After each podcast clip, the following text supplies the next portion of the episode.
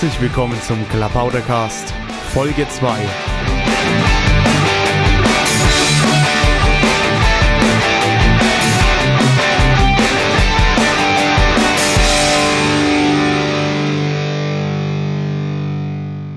Hallo, ja, hier ist wieder der Klabautercast. Ich bin Maha und bin mal wieder in Oberfranken unterwegs und habe hier auch einen Gesprächspartner auf, aus Oberfranken. Der klingt jetzt nicht so oberfränkisch, das will ich gleich mal sagen. Aber nachdem ja demnächst die Wahl in NRW ansteht, haben wir uns gedacht, wir sprechen jetzt mal nicht oberfränkisch, sondern alle so ein bisschen, als kämen wir aus Nordrhein-Westfalen. Also bei mir sitzt Wigbold. Hallo Wigbold. Hallo Maha. Ja, und wir wollen heute über Wirtschaft oder Wirtschaftspolitik sprechen. Ähm, ja, aber vielleicht erstmal eine kleine Vorstellung. Wiegbold, sagst du mal was über dich? Wie kommst du zur Wirtschaftspolitik? Was machst du überhaupt? Und äh, wieso bist du da Experte? Na, Experte will ich mich nicht gerade nennen in Wirtschaftspolitik. Ich, ich beteilige mich an Wirtschaft, am Wirtschaften. Ich wirtschafte auch für mich selbst und ähm, habe das einfach für mich als Thema gefunden, schon vor langer Zeit weil das auch Thema in der Politik einfach ist oder Thema, ein allgegenwärtiges Thema, was auch den einzelnen Bürger betrifft. Genau, ja. Und äh, du bist da äh, aktiv in der Piratenpartei. Und darüber werden wir auch noch sprechen, was du da alles so machst. Und ich denke, das ist auch, glaube ich, der richtige Ansatz äh, bei den Piraten, dass man sich da eben irgendwo reinfuchst und reinhackt vielleicht und dann eben auch was Kompetentes dazu sagen kann. Naja, wollen wir mal schauen. Was ist denn eigentlich Wirtschaftspolitik? Na, Wirtschaftspolitik, wie, der Name, wie, der, wie das Wort schon sagt, äh, setzt sich zusammen aus den Wörtern Wirtschaft und Politik. Und äh, jetzt muss man einfach mal überlegen, was ist Wirtschaft, was ist Politik und ähm, so möchte ich da mal einsteigen in dieses Thema. Also Wirtschaft lässt sich eigentlich ziemlich äh, kurz zusammenfassen. Wirtschaft ist oder das Wirtschaften ist eigentlich der, die planvolle Deckung des menschlichen Bedarfs und die Einrichtungen und Organisationen, die dazu dienen.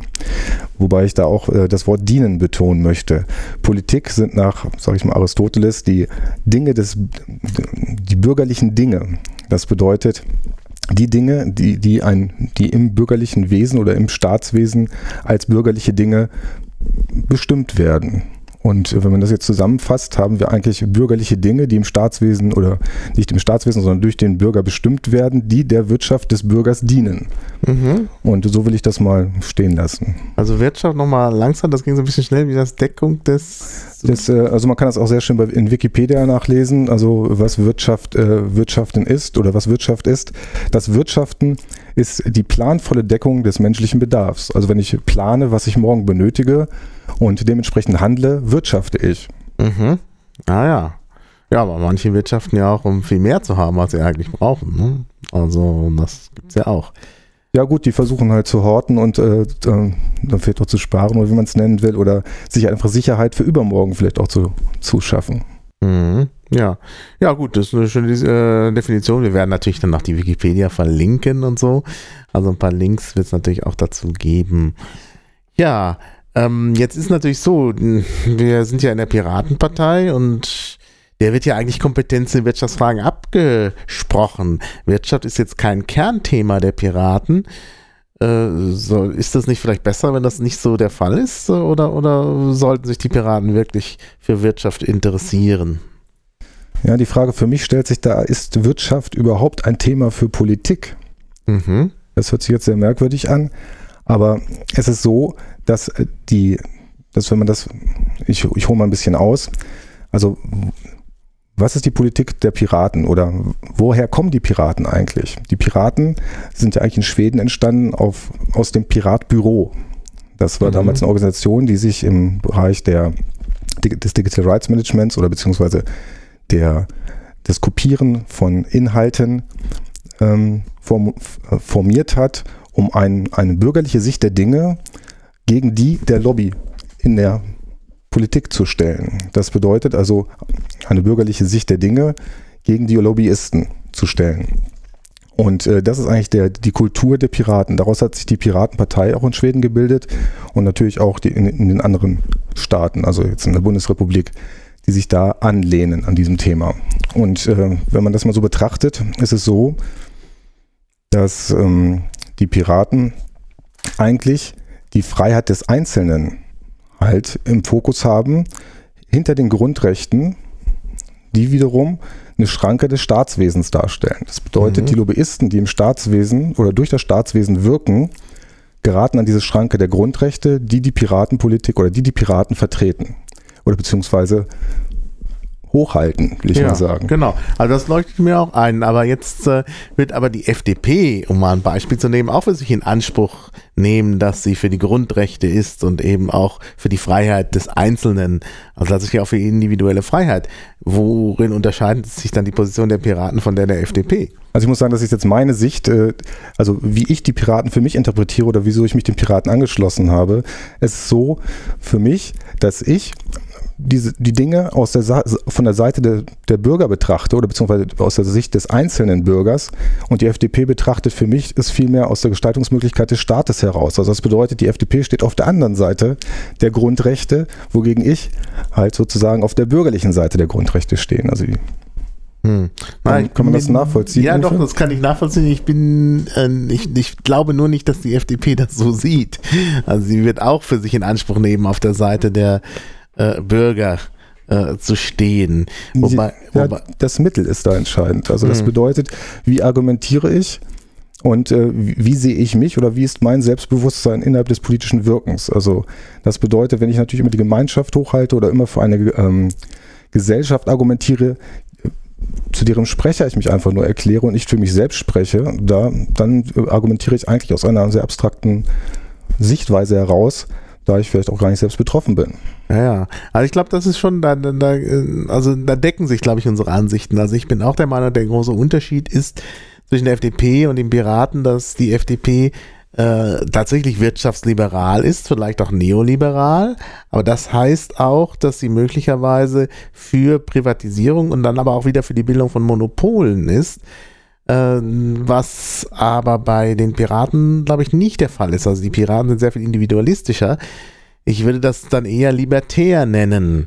Äh, und dann, und das ist, glaube ich, auch ein Unterschied zur FDP, äh, bei den Piraten spielt, glaube ich, sowas wie Infrastruktursicherung eine starke Rolle, sodass ich, äh, wenn man das jetzt wieder mit links und rechts so ein bisschen verbinden will, äh, sagen würde, dass also bei den Piraten das eher so ein bisschen linkslibertärer ist ähm, während das bei der FDP vielleicht anders ist. Und ne? da ist halt diese, diese, dieser Punkt der Infrastruktursicherung nicht so stark, wobei das auch ein kompliziertes Feld ist und da können wir uns dann vielleicht auch nochmal streiten, das weiß ich nicht.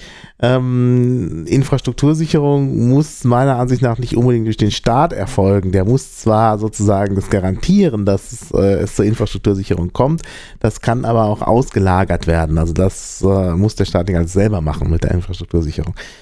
Ja, ja. Darf ich mal kurz das Wort ja, ergreifen? Genau. Ähm, also ich habe da eine, eine, für mich eine ganz äh, eigene Sichtweise entwickelt äh, der Dinge, die ich auch äh, aus diesem Scope der, des einzelnen Bürgers betrachten kann. Das ist eigentlich die Selbstversorgung. Die Selbstversorgung, also das Recht, mich selbst versorgen zu können mit, ja, mit, mit den Dingen, die ich benötige. Und dazu gehört natürlich auch Infrastruktur. Jetzt ist natürlich die Frage, wieso stellt der Staat Infrastruktur oder wieso sollte sie privatisiert werden? Letztendlich geht es darum, dass Infrastruktur oder dass Selbstversorgung aus Infrastrukturen heraus vielleicht auch gar keine marktfähige, gar kein marktfähiges Ding ist. Also wir sprechen, da kann, kann ich auch später noch was zu sagen, wir sprechen immer von marktwirtschaftlichen Gesichtspunkten, aber Selbstversorgung entzieht sich erstmal einem Markt. Das bedeutet, wenn ich äh, mich selbst versorge, ist der Markt erstmal fern. Der Markt selber, dem, von dem ich mich auch versorgen kann, ist halt ein Konstrukt, was ergänzend zur Selbstversorgung wirkt oder zur Selbstversorgung da ist. Und da muss man, denke ich, auch differenzieren. Das bedeutet, hm, wenn ich eine Selbstversorgung anstrebe oder wenn ich mich selbst versorgen möchte, brauche ich keinen Markt. Hm. Also jetzt ja, ja. Also ich schreibe mir ein Programm selbst, brauche ich keinen Markt dafür sozusagen. Also das, das bedeutet, ich. Äh, Nur wird man sich nicht voll selbst versorgen wollen, weil das äh, schwierig ist. Wenn du dein eigenes äh, Getreide anbaust, deine eigenen äh, Tiere hältst und so, das wird auf die Dauer halt ein bisschen schwierig. Also die komplette Selbstversorgung wird, glaube ich, nicht möglich sein. Ja, aber die Rechte, die, also die, die Rechte, die sich für mich daraus ableiten, aus dieser Überlegung der Selbstversorgung, sind halt entscheidend. Zum Beispiel, wenn du sagst, ich habe das Recht, mein eigenes Getreide anzubauen. Äh, so ist es ja auch so, dass ich nicht unbedingt lizenziertes Getreide haben möchte. Das gilt natürlich Richtig. jetzt, sage ich mal, auch für andere marktfähige Produkte, mhm. die letztendlich über eine Marktregulierung mich daran hindern, mich selbst zu versorgen. Ja, naja, das darf natürlich nicht passieren. Deshalb ist auch, äh, gut, das sind natürlich noch Punkte, auf die ich gar nicht eingehen wollte. Äh, also die Geschichte mit den Patenten auf Saat und so, das ist natürlich. Nicht nur auf Saat, auch auf ja. Programme ja, zum gut. Beispiel oder auf andere Inhalte. Also da sind wir komplett im, im, im Rechtemanagement oder im Intellectual Property, ähm, ja. was auch eine Selbstversorgung ist. Wissen ist auch, oder die An mhm. das Aneignen von Wissen ist auch eine Selbstversorgung. Mhm. Nicht nur das Schweinezüchten oder das, äh, ah, ja, das Gärtnern. Ja. Verstehe ich, ja, ja, wenn du das meinst. Ja, ja. Also es gibt immer dann Bereiche, wo man sich selbst versorgen will und wo man nicht an diesem Selbstversorgen behindert werden darf, weil das irgendwie. Weil das zu meinem natürlichen Recht gehört. Ja. So würde ich das mal für mhm. mich sagen. Ja, richtig. Und, und, sich zu informieren irgendwo aus den verschiedensten Quellen, das ist halt ein Recht und das kann jetzt nicht angehen, dass man sagt, ja, wenn du dich informieren willst, dann musst du aber erst äh, diesen Vertrag unterzeichnen und hier noch was, äh, hier noch eine Gebühr entrichten und da noch was. Das soll natürlich nicht der Fall sein, genau. Und wenn wir jetzt den Bogen wieder zu ähm, Infrastrukturen machen, ist es natürlich auch gewünscht, dass die Bürger sich zusammentun, also die einzelnen Bürger, und äh, sich eine Infrastruktur schaffen, die ihnen dient, sich, mhm. zu, äh, sich zu versorgen, also zu wirtschaften. Mhm. Ja, das heißt also, äh, konkret, jetzt mal ein Beispiel.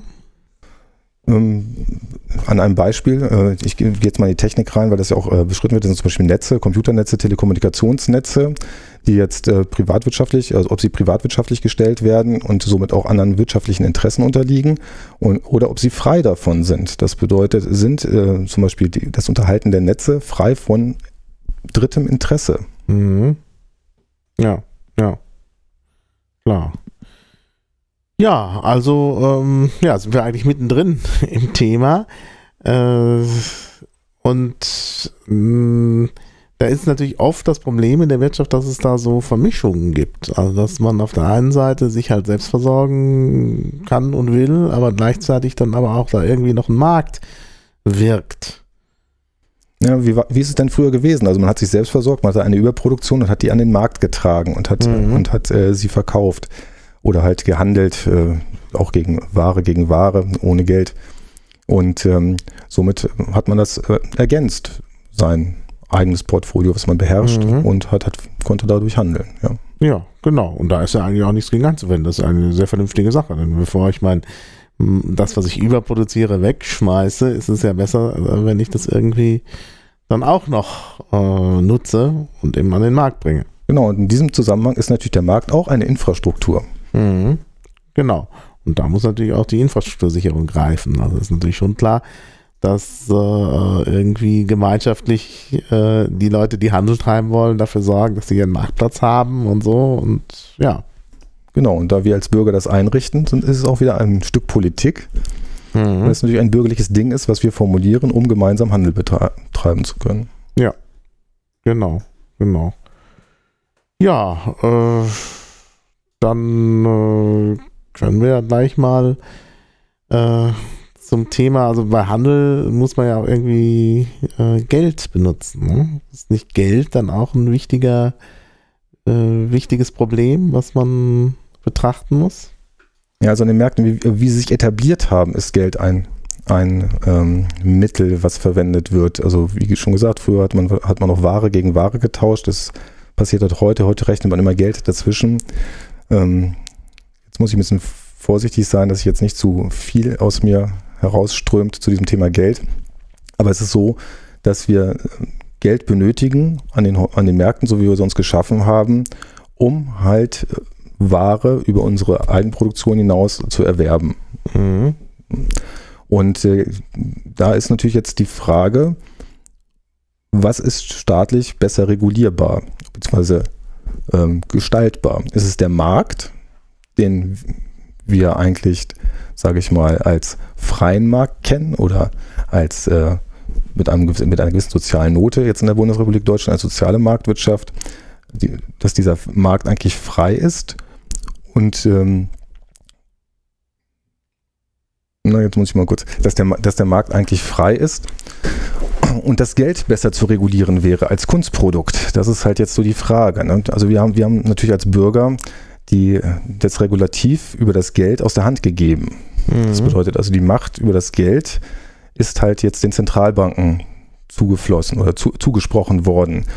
Und ähm, sicherlich kann man darüber nachdenken. Also wir haben jetzt eigentlich als Bürger in der Politik nur Möglichkeiten, den Markt zu regulieren. Und da ist sicherlich auch die mhm. Frage berechtigt, ob das der richtige Weg ist. Mhm. Generell. Oder ob man auch vielleicht das Geld ein bisschen mehr regulieren sollte. Ja, aber eigentlich muss man das ja nicht. Also man kann ja sagen, ich meine, auch, auch wenn, weil du vorhin das so brachtest von diesen ursprünglichen Arten, wie man äh, handelt, äh, kann man ja sagen, dass man da irgendwie so, so äh, Muscheln oder so hat und die sind halt irgendwie, da, da wissen alle, das ist konventionell festgelegt, so ist der Wert dieser Muscheln und da wird dann auch nichts dran reguliert. Ich meine, so ein bisschen ist das ja so. Also wir können jetzt mit dem Geld nichts machen, weil das Geld von außen reguliert wird durch eine äh, äh, ja, Behörde ja eigentlich, also die Europäische Zentralbank. Und äh, ja, damit haben wir es. Äh, und na, man muss ja erstmal überlegen, wo, wodurch wird das Geld überhaupt erstmal zum, zu Geld? Das ist ja einmal das gesetzliche Zahlungsmittel, hm. was natürlich da ist. Das ist natürlich auch das Geld, mit dem wir unsere Steuern bezahlen müssen. Mhm. Ähm, und äh, es ist natürlich auch die Verrechnungseinheit, mit denen halt Umsätze berechnet werden, auf denen jetzt Staatsfinanzen oder Steuern erhoben werden. Ja, das finde ich ja sowieso so ein bisschen beunruhigend. Also gerade wenn man sich jetzt das Beispiel Griechenland anschaut, da wird es ja sehr, sehr deutlich.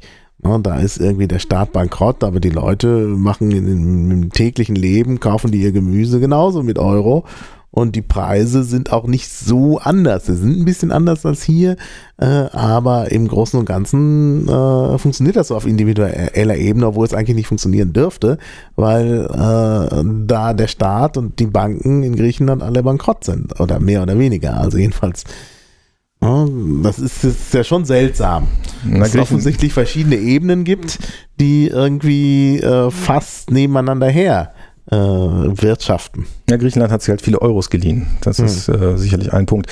Aber wenn wir, wenn wir mal dazu kommen, äh, wie ist eigentlich Geld entstanden, dann ist Geld natürlich auch entstanden aus einem, aus einem Produkt heraus, ähm, beziehungsweise aus einem Produkt heraus, was auch einen gewissen Sachwert darstellte. Das war damals halt hartes Metall, Gold oder Silber mhm. als Silberwährung. Ganz früher war es auch teilweise Blech, ja, für auch der Begriff Blechen oder so. Und ähm, dieses Geld wurde halt äh, äh, erzeugt und stellte tatsächlich den, einen gewissen Gegenwert im Material dar. Mittlerweile haben wir jetzt nur noch Zahlungsversprechen, eine sogenannte Fiat-Währung. Fiat bedeutet so viel im Lateinischen es werde.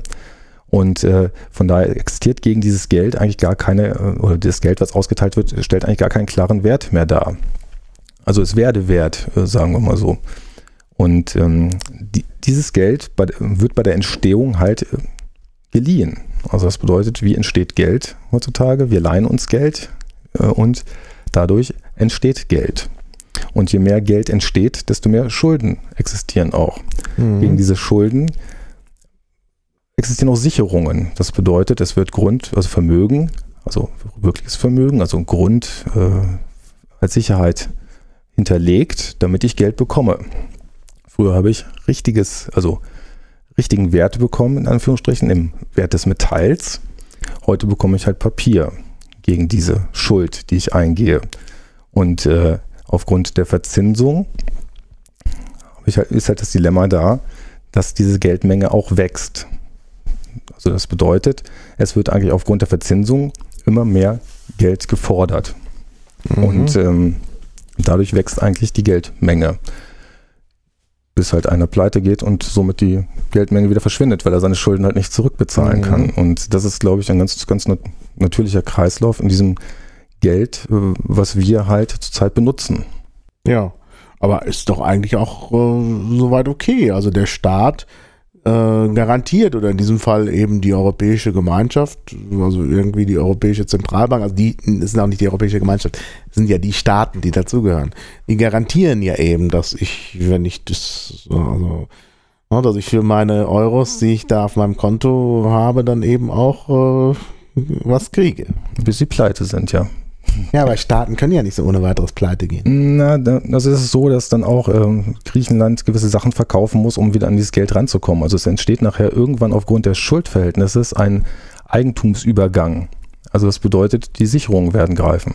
Mhm. Und das bedeutet natürlich, wenn ich mir jetzt in, aus einem, einem, Währungsraum Geld leihe, zum Beispiel aus der EU, ich leihe mir Euros, äh, kann diese Euros aber nicht zurückbezahlen, dann werden die Banken, die oder halt die Gläubiger, die in der, die in dem anderen Währungsraum sitzen, halt äh, die Sachwerte in Anspruch nehmen, die dieses Land hat. Das mhm. sind zum Beispiel Rohstoffe oder halt andere Ressourcen, ja. die dieses Land hat. Ja. Das bedeutet, wir haben einen Eigentumsübergang aus dem einen Land in das andere Land. Und das kann natürlich passieren, das ist richtig. Nun äh, ist ja gefordert worden, dass die, äh, dass, dass Griechenland Inseln verkaufen soll, aber das macht natürlich Griechenland nicht, weil äh, das natürlich eine nationale Frage ist.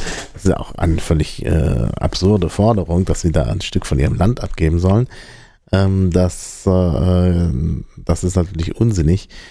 Ja, die Frage ist, ob wirklich dann äh, gleich äh, da Werte übergehen oder ob man das nicht dann irgendwie anders regelt, weil man ja eben auch, also meine, das, das Problem ist ja zunächst mal, dass äh, äh, Vertrauen verloren geht, dass halt äh, Griechenland schon ein Interesse daran hat, äh, weiter Vertrauens, äh, Vertrauen aufzubauen, weil sonst da niemand mehr investiert.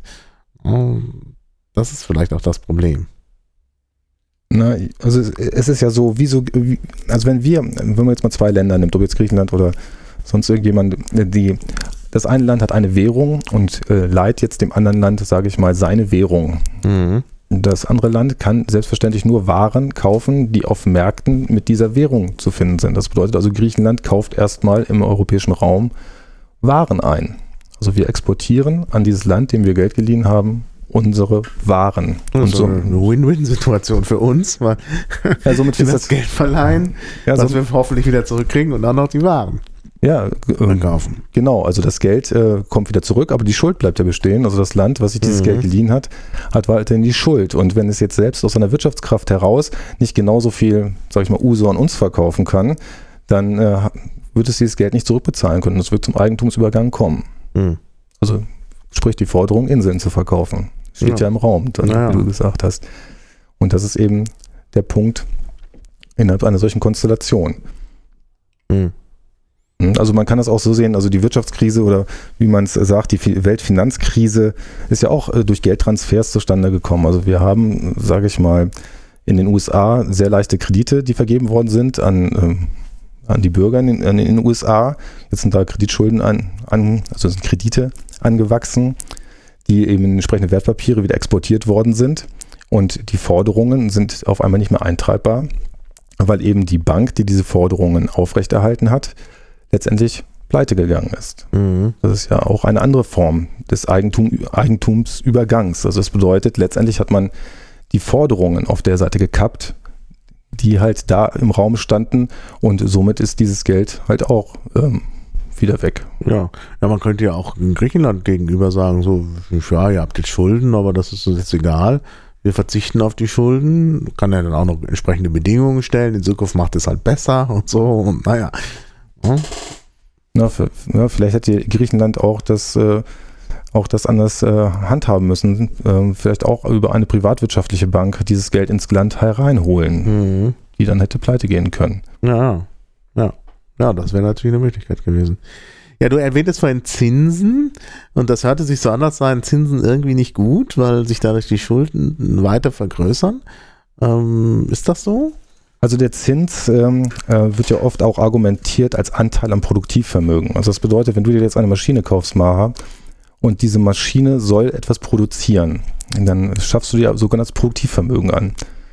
Jetzt ist es so, dass ich sage, okay, solange deine Maschine produziert und solange du mir Geld schuldest, bekomme ich einen gewissen Anteil aus dieser Produktion also in Form von Zins ja. und äh, bis dann deine Schuld abbezahlt ist. Genau. Also ich habe einen gewissen Anteil am Produktivvermögen.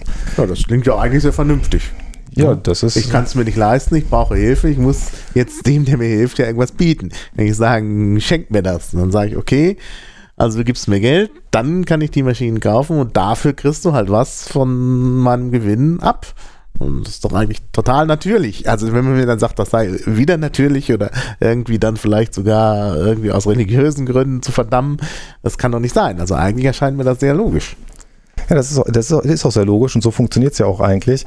Aber es ist ja so, wenn du jetzt das Geld nur dir leist, um es zu verkonsumieren, dann haben wir ein Problem. Ja, das sollte man ja nie tun. Ja, also die Konsumkredite nehmen ja auch zu. Also ich meine, äh, Kredite äh, aufgrund von Konsum, um die Wirtschaft anzukurbeln, den Konsum anzukurbeln, die Wirtschaft anzukurbeln, ist ja auch immer in, im Gespräch. Also man versucht einfach eigentlich da auf der Zahlenseite die kursierende Geldmenge zu erhöhen, wo mhm. aber gar kein Gegenwert da steht. Es steht gar kein Produktivvermögen dagegen.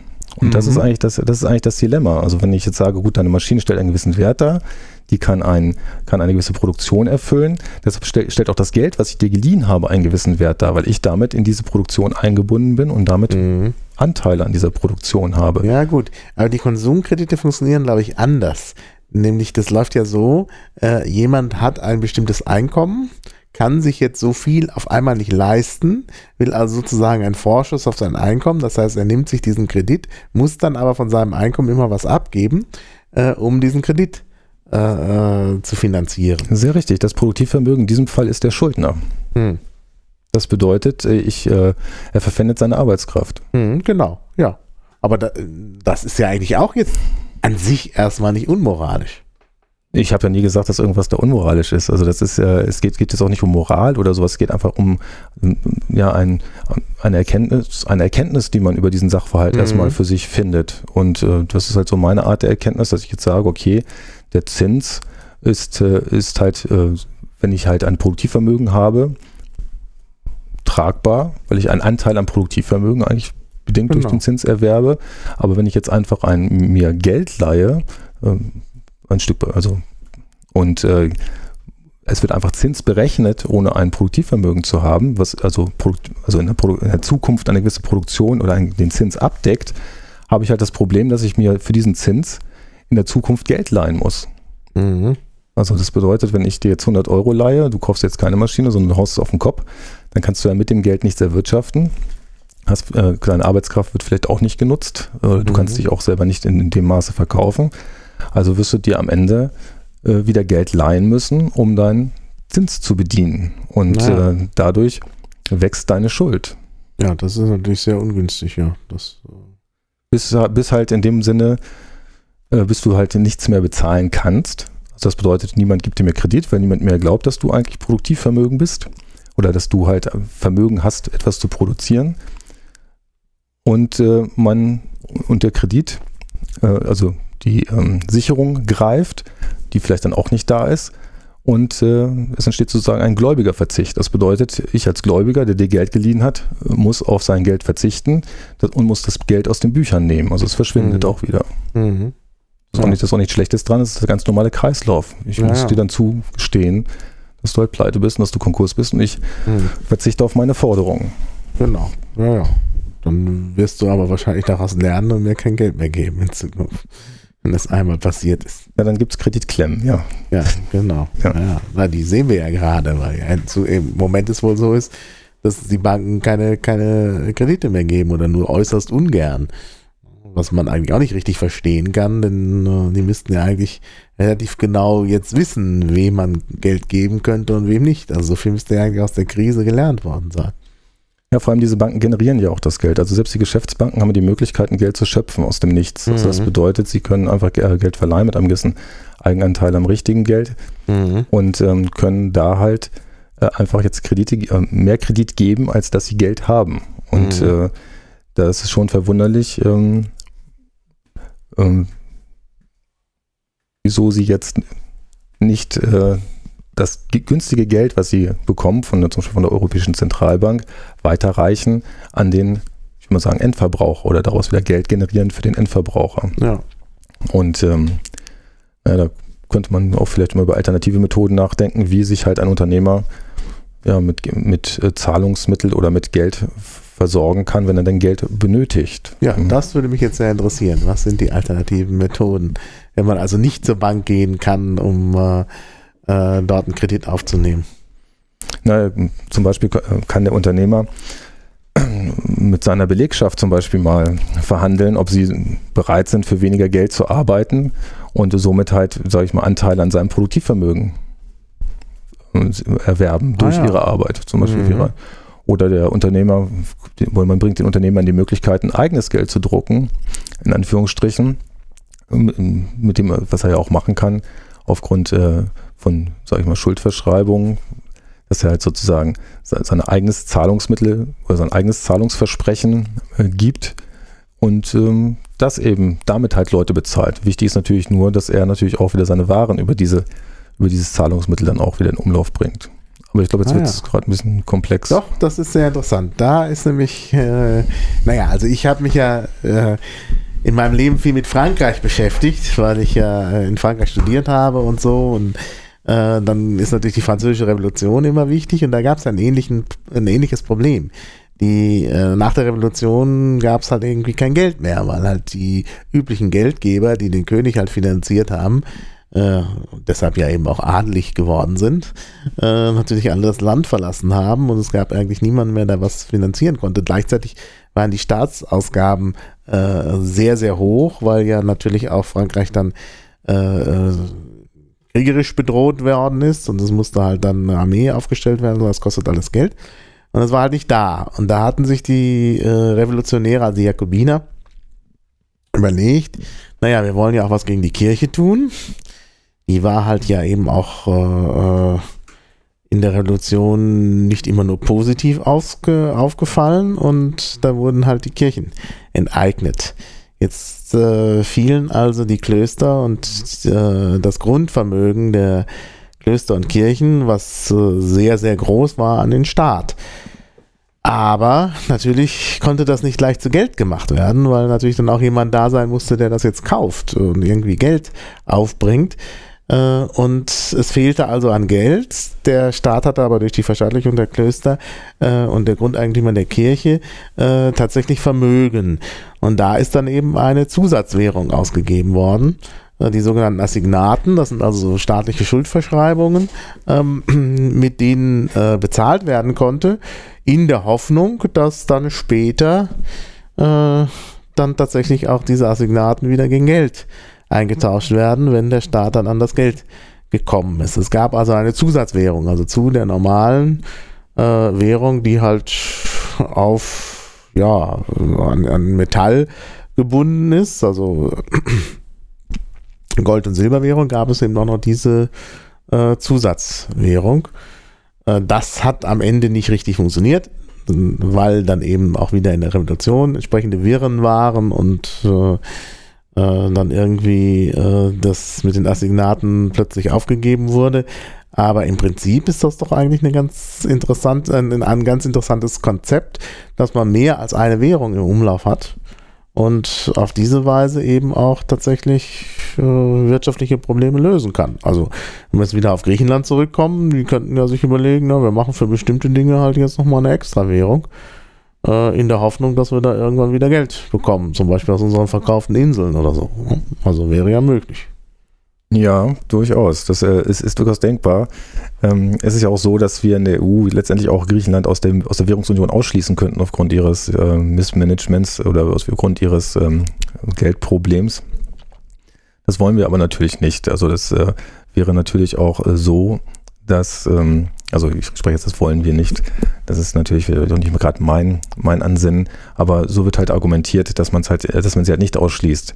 Weil, sie, weil natürlich die Schuld auch bestehen bleibt in Euros natürlich und ihre eigene Währung würde natürlich dementsprechend schwächer dastehen. Und äh, sie hatten natürlich auch Not, genau wie Island auch, jetzt diese Euro-Schuld zu bezahlen, die natürlich auch immer noch äh, gegen die Sicherungen aussteht, die dann fällig werden, wie zum Beispiel die Inseln. Aber es ist sicherlich äh, sehr interessant zu überlegen, ob jetzt nicht auch gerade Kommunen, ich gehe mal, gehe jetzt mal nach Deutschland, also in unseren politischen Wirkungsbereich, ähm, ob nicht Kommunen etc. zum Beispiel ebenfalls ihr eigenes Geld herausgeben können, um zum Beispiel öffentliche, also öffentliche Einrichtungen bauen zu lassen und dieses Geld auch gleichzeitig wieder als Zahlungsmittel für zum Beispiel Kindergartenplätze oder andere, andere Dinge ähm, als Zahlungsmittel akzeptieren. Aber das ist nun mal nicht möglich da wir ein Geldmonopol haben. Also die, die Schöpfung des Geldes liegt eigentlich in Händen der Banken. Ist das wirklich so? Denn wir haben ja für bestimmte Bereiche auch so Zusatzwährungen, also zum Beispiel ähm, im äh, Gesundheitsbereich, da gibt es ja diese Punkte. Äh, also der Arzt macht irgendwelche Behandlungen, also als Kassenarzt eben, und kriegt da jetzt erstmal kein Geld, sondern kriegt da Punkte äh, gut geschrieben. Und dann wird irgendwann natürlich aus diesen Punkten auch wieder Geld gemacht. Aber zunächst mal äh, läuft äh, das, äh, die Vergütung des Arztes über so ein Punktesystem. Es wird natürlich viel kritisiert, die Ärzte sind alle nicht zufrieden, weil sie mit den Punkten nichts bezahlen können und so. Aber an sich ich meine, wenn man das ein bisschen weiterdenkt, könnte man ja tatsächlich da ein System haben, wo man dann vielleicht auch für die Punkte was zahlen äh, kann oder so. Oh. Die Frage wäre jetzt, wie kann sich der Bürger diese Punkte verdienen? Also das wäre jetzt so die Frage, dass der Bürger auch mit Punkten bezahlen kann. Zurzeit ist es äh, anscheinend so, wenn du das so erzählst, dass, äh, dass der Gesundheitsfonds aufgerechnet wird in Punkte, die wiederum die Leistungen, die sie widerspiegeln, ähm, koppeln. Das bedeutet letztendlich weiß der Arzt gar nicht, was er bekommt, sondern er nachher wird, wird der gesamte Topf durch die Anzahl der Punkte geteilt und dann wird es entsprechend ja. aufgeteilt. Naja. Also der, der genaue Kurs ist nicht klar bei den Punkten. Ja. Aber das ist ja oft so, wenn man halt zwei verschiedene Währungen hat, weiß man nicht so genau, welche, wie die Beziehung zwischen diesen beiden Währungen ist. Na, das ist ein sehr interessanter Punkt. Ne? Also diese Währungen werden ja am Markt ermittelt, der Wert der Währung, an den Devisenbörsen. Und das ist jetzt so, wenn ich aus einem Wirtschaftsraum etwas kaufen möchte, brauche ich ja auch diesen, die Währung dieses Wirtschaftsraums. Mhm. Also das bedeutet, ich nehme jetzt mal Land A, Land B, beide haben ihre Währungen. Land B möchte was aus dem Land A kaufen, also wird es die Währung des Landes A benötigen. Also mhm. werden, wird es an den Devisenbörsen gehandelt werden und so wird sich dann ein Preis für die verschiedenen Währungen finden. So die Theorie, meine. Und ähm, äh, somit äh, würde sich auch der Wert, also zwischen diesen beiden Währungen einstellen. Jetzt ist natürlich die Frage, hat jeder Zugang zu dieser Währung? Wenn du jetzt diese Punkte nimmst, zu diesen Punkten hat ja keiner Zugang. Das bedeutet, interessant wäre es ja, dass äh, jemand, also wir sind jetzt sehr abstrakt, aber dass jemand ähm, eben sich diese Punkte verdienen kann. Das tut er ja auch mittelbar durch seine, sage ich mal, Krankenversicherung in dem mhm. Sinne, dass er sich da an diesen Punkten, Punkten beteiligt. Aber da, wie du schon sagst, da gibt es nominell keinen direkten Umtauschkurs. Für mich wäre es äh, ist vielleicht auch sehr, eine sehr interessante Überlegung in diesem Zusammenhang, wenn man mal die Sozialwirtschaft als Ganzes nimmt, also jetzt nicht nur das, das Gesundheitswesen, sondern auch die Altenpflege oder auch generell die Sozialwirtschaft, was unter dem Begriff Sozialwirtschaft zusammengefasst wird, ob nicht da ebenfalls eine freie Währung ähm, in Hand eines Punktesystems oder sonst wie stattfinden kann, wo sich jemand diese Punkte über sein Arbeitsleben verdienen kann und damit später dann sozusagen die Sozialleistungen, die er auch abrufen mag, tauschen kann. Mhm. Also was heute auch der, ja. sozusagen der Anspruch ist in der Rentenversicherung oder halt auch der Anspruch zu einer Gesundheitsversorgung über eine Krankenversicherung, dass man das einfach transparenter gestaltet über so eine ja, Sozialwährung, würde ich mal sagen. Mhm. Die natürlich auch national gebunden sein muss. Also, ja. Weil naja, nicht unbedingt national, man kann es sogar noch kleinräumiger machen. Also äh, wenn, wenn zum Beispiel die Kommune was einrichtet für Kindergärten und so, was wir vorhin besprochen haben, kann man ja auch auf dieser Ebene ein System haben oder weiß ich nicht. Also auf jeden Fall, äh, es muss irgendeine Ebene geben, auf der halt dieses System äh, Gültigkeit hat. Genau, und das muss auch handelbar sein und für jeden verfügbar. Mhm. Da sind wir halt wieder bei einem, einem freien Zugang zu diesem Markt halt. Mhm. Ja, ja. Das ist. Ja, genau, ja. Und das ist doch sicherlich eine Möglichkeit. Eine andere Sache, die es da ja auch gibt, äh, weil du vorhin vom Handel gesprochen hast und äh, dass es da Beziehungen geben muss, da gibt es ja auch dieses äh, äh ähm, System, was äh, im Zuge der, des äh, ja, Kampfes gegen den Terrorismus in Anführungszeichen äh, ins Gerede gekommen ist, also das arabische Hawala-System, wo man halt äh, äh, ja, Geld äh, überträgt, äh, aber eben ohne Geld zu übertragen, also mit so Vertrauenspersonen. Also ich möchte irgendwie jemandem was zukommen lassen in einem anderen Staat oder, oder jemand, der weit weg ist, das muss ja nicht ein anderer Staat sein, und äh, gehe da jetzt zu einer Vertrauensperson, die da Kontakte hat und sagt, hier, ich gebe dir, weiß ich nicht, ich gebe dir jetzt mal fünf Schafe und dafür soll halt mein Neffe da hinten irgendwie seinen Studienplatz finanziert bekommen. Und äh, äh ja, und der kontaktiert dann seinen Kontaktmenschen in der Gegend und der sorgt eben dafür, dass dann der Neffe da irgendwie eine entsprechende Vergütung bekommt. Und das ist ja dann äh, ins Gerede gekommen, weil, ähm, äh, weil es hieß, dass auf diese Weise der, äh, also Terroristen halt Geld äh, transferieren, unbeobachtet und so weiter. Äh, aber an sich ist das natürlich auch ein ganz altes traditionelles System, was auch in Europa äh, Anwendung gefunden hat. Also äh, es gibt sogar das deutsche Wort Bankaval, das ist halt sowas ähnliches wie ein Wechsel. Ähm, wo man halt genau dieses System ja dann auch übernommen hat und letztlich äh, hat, ist, ist daraus dann auch das äh, nach dem Wechselsystem dann das äh, Bargeld, der bargeldlose Zahlungsverkehr entwickelt worden. Der funktioniert natürlich mhm. anders, aber äh, dieser Grundgedanke ist natürlich schon dabei. Und äh, das ist natürlich auch etwas, was, äh, was man machen könnte, wo dann eben auch ohne das Fließen von Geld äh, eben irgendwie ja, ich meine, das geht immer auch über das Prinzip des Vertrauens. Ne? Also ein Kredit heißt ja nichts anderes. Kredito auf Italienisch ist ja eben das Vertrauen. Äh, und auf dieser Basis wird dann eben, werden halt Werte auch transferiert. Ja, aber da sind wir wieder so, meiner Meinung nach, bei, den, äh, bei der bürgerlichen Sicht, bei der staatlichen Sicht der Dinge oder bei der, bei der Sicht des Staatswesens. Es ist so, dass natürlich solche Wechsel, die auf Vertrauen basieren, ja. schlecht nachvollziehbar für genau. den Staat sind und nicht, trans Problem, nicht transparent. Ja. Es gibt ja keinen Swift-Record für Schafe. Genau. Und ähm, da, die Sache ist auch, ich kenne das durchaus so, dass man halt Geld anweist hier, dass dieses Geld nachher wieder aus dem Land äh, über, über sagen wir mal, auch über teute Warenrechnung äh, wieder eingefordert wird, also dass es gar nicht mehr transparent ist, wie dieses Geld eigentlich eigentlich fließt. Mhm. gut, die, Fra die Frage ist jetzt einfach, ähm, inwieweit will man dem Staat die Möglichkeit geben oder inwieweit sollte der, Staat oder das Staatswesen die Möglichkeit haben, da ein Auge drauf zu haben oder einen Finger drauf zu haben? Ne? Das ist mhm. jetzt äh, die Frage. Und äh, da sind wir natürlich auch wiederum, was auch immer gern vermischt wird, bei der Finanzierung des Staates. Also das mhm. bedeutet, das ist natürlich auch interessant, deshalb äh, Kontrolle oder ein Auge auf diese, diese Geldtransfers zu haben, um letztendlich auch Steuern erheben zu können. Ja.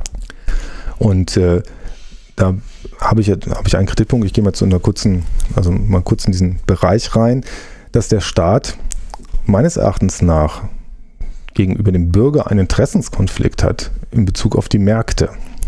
Also wir haben jetzt lange über Geld gesprochen, über die Regulierung oder was möglich ist im, oder im Geldbereich, mal so ein bisschen rum. Aber eigentlich hat der Staat aufgrund der aktuellen Lage, aufgrund des Status quo eigentlich keine Möglichkeit in den Geld, in das Geld einzugreifen. Die Sachlage mhm. ist so, ja. Dass die Banken halt das Geldschöpfungsmonopol haben und dass dies, die es auch wahrnehmen. Der Staat in sich versucht, die Wirtschaft zu gestalten, um ja, für sich auch Geld oder Einkommen zu erzeugen. Also über ja, Finanzpolitik. Ja. Also man besteuert einfach die Waren und Dienstleistungen und äh, bekommt so Geld für den Staat. Also so, äh, bekommt so Geld für das Staatswesen. Und somit ist eigentlich ein Interessenskonflikt. Einerseits sagt man, okay, der Markt äh, ist äh, die bürgerliche Versorgung, das ist frei, da sollte sich auch der Staat so weitestgehend raushalten. Auf der anderen Seite versucht der Staat natürlich Einfluss zu nehmen auf diesen Markt, um auch mehr Umsatz zu generieren, also um mehr ähm, ja, genau, Umsatz zu generieren, woraus er wieder Steuern erheben kann. Und da ist, äh, existiert für mich auch ein, gewisses, ein gewisser Interessenskonflikt, da der Staat aufgrund seiner Staatsräson, also sich selber am Leben zu erhalten, so auch auf die Wirtschaft einwirkt. Ja, ja nicht, klar. Mir, Noch deutlich dran in der Folge, genau. Also, das ist also zu Kaiserszeiten gab es da einen Begriff oder im Nachhinein wurde ein Begriff da gestaltet, der nannte sich Merkantilismus. Also man hat damals versucht, die großen stehenden Heere, die man hatte, oder auch den wachsenden Beamtenapparat über, ähm, über ein, ein, Wirtschaften mit dem Staat zu finanzieren. Mhm. Ja. Und äh, meiner Meinung nach tendieren wir wieder so in diese Richtung. Das bedeutet, der Staat durch seine Finanzpolitik und durch das Wirken der Finanzpolitik im, Wirtschaft, im wirtschaftspolitischen Bereich versucht er Geld zu generieren für seine Unternehmungen. Ja, ja. Mhm. Und da ist natürlich die Frage, inwieweit der Bürger oder wir, oder der Bürger aus seiner Sicht heraus das zulassen möchte. Mhm. Dass jetzt sein Wirtschaften instrumentalisiert wird ähm, um dem Staat Geld, also für den mhm. Staat Geld zu erwirtschaften. Also ein witziger, also man sieht es auch daran, diese Bestrebungen an dieser, naja, wenn man mal so sagt, den Personalausweis, der uns als Staatspersonal letztendlich auch beschreiben könnte, oder halt eine Steuer-ID, mit der wir mhm. ähm, ja, markiert werden und unsere Wirtschaftlichkeit halt da eine Kennzahl, also eine Nummer, mhm. also eine ID mhm. bekommt. Also wenn man das mal ganz spitz übertreibt und ja, ja. dabei zu überlegen, wie weit möchte man das als Bürger, dass der Staat da ein steuert, um, seine Einko um sein Einkommen zu steigern. Wo kriegt denn der Staat sein Einkommen her? Also er kriegt das doch irgendwie, äh, also erstmal über die Konsumsteuer, also da gibt es ja Mehrwertsteuer und da kriegt der Staat natürlich ordentlich Geld her.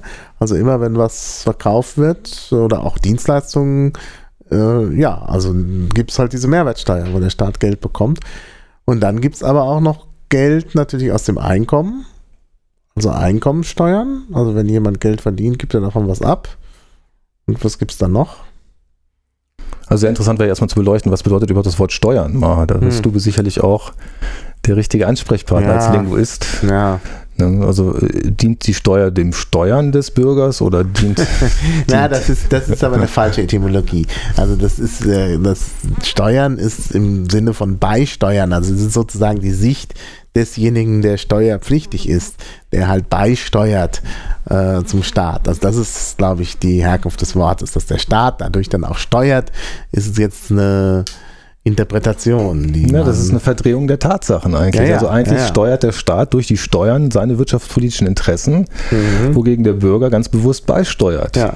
Also Übrigens interessanterweise ist ja gerade die FDP, die sich ja nun gerade äh, äh, immer wieder äh, dahingehend äh, äußert, dass der Staat eben nicht steuern soll, dass die Wirtschaft also irgendwie ohne Staat äh, funktionieren soll, dann aber auch eine Vertreterin dieser ja, Gesundung der Wirtschaft durch Steuersenkungen. Ne? Also dieses ganze Wachstumsbeschleunigungsgesetz äh, besteht ja nun vor allen Dingen darin, dass es da Steuererleichterungen gibt und dass eben Steuersenkungen äh, vorgenommen werden, äh, weil man glaubt, und ich weiß nicht, ob das stimmt, dass man durch Steuersenkungen tatsächlich die Wirtschaft ankurbeln kann. Ja, das ist ja, also die Frage, also das ist natürlich eine Frage, kann man durch Steuersenkung die Wirtschaft ankurbeln? Oder ähm, wieso muss eigentlich die Wirtschaft immer angekurbelt werden? Ja. Also ja, das, ja. Ist, äh, das ist, Wirtschaften tun die Bürger ja. Und äh, wieso muss das immer angekurbelt werden? Aber das schulden wir auch wieder, was ich vorhin schon sagte, dem Zins. Also aufgrund mhm. der Zinsbelastung müssen wir halt auch immer Produktivität dagegen setzen. Das bedeutet, wenn die Geldmenge steigt, die im Umlauf ist, also die Schuld auch steigt, müssen wir immer Produktivität dagegen setzen. Das bedeutet, es wird alles daran gesetzt, Produktivität zu erzeugen, die natürlich nominell in Geld gemessen wird. Mhm. Also Bruttosozialprodukt. Mhm. Ne? Wenn man, also wenn man jetzt mal eine interessante Kennzahl ermittelt für sich selber, das Bruttosozialprodukt gegen, das, äh, gegen die Geldmenge rechnet, die im Umlauf ist, dann können wir feststellen, wie viel Geld benötigen wir, um eine bestimmte Produktivität zu erreichen. Mhm. Und wenn man das mal über die Jahre sieht, brauchen wir immer mehr Geld, um immer weniger Produktivität zu erreichen. Also das bedeutet eigentlich, der, äh, der, der Wirkungsgrad von Geld nimmt ab. Mhm. Und äh, jetzt, äh, um jetzt die Steu also um jetzt die Steuern zu senken, wird ja argumentiert, dass die Nachfrage steigt. Ähm, das ist, finde find ich erstmal sehr äh, zweifelhaft. Also das bedeutet natürlich hat der Bürger mehr in der Tasche, sage ich mal, oder andere Leute haben mehr in der Tasche, aber ob dies jetzt im Bereich äh, ja, Konsum dann ausgeben und nicht aufs Sparkonto legen, in Anführungsstrichen, ist ja, ist ja auch die Überlegung. Also wenn ich jetzt, wenn jetzt der Bürger mehr Geld hat in der Tasche, oder ich habe mehr Geld in der Tasche und ich überlege mir, ich lege das jetzt auf ein Sparkonto, was mache ich denn? Ich verleihe ja das Geld wieder. Es entsteht mhm. ja auch wieder, wiederum äh, Zins.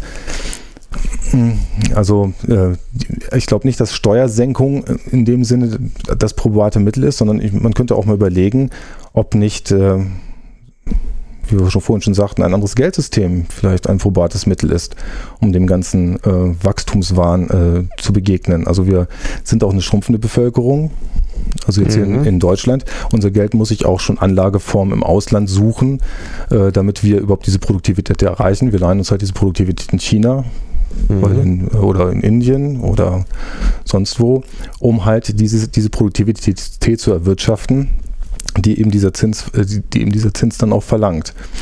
Und ähm, die Steuersenkung an sich, denke ich, ist erstmal generell ein, gutes, ein gutes Mittel, äh, Steuern zu senken. Aber da aber das ist für mich auch ein Bereich der Finanzpolitik. Also äh, der, der, Staat muss sich eigentlich überlegen, was habe ich für Ausgaben, wie erwirtschafte ich diese, also wie erwirtschafte ich dieses Geld. Und äh, wie gesagt, da besteht natürlich jetzt ein Interessenkonflikt in die Wirtschaft hinein und jetzt nimmt der Staat Einfluss auf die Wirtschaft, zum Beispiel durch Steuersenkungen. Die Frage ist jetzt, ähm, ist das überhaupt ein, ein Mittel, äh, Finanzen des Staates, äh, also so, so, mit Finanzen des Staates umzugehen? Ja. Mhm, mh. Die Sache ist die, wenn ich, jetzt die, wenn ich jetzt von der wirtschaftspolitischen Seite das Ganze her betrachte, ähm, kann ich natürlich davon ausgehen, vielleicht, dass jemand mehr Geld in, in der Tasche hat.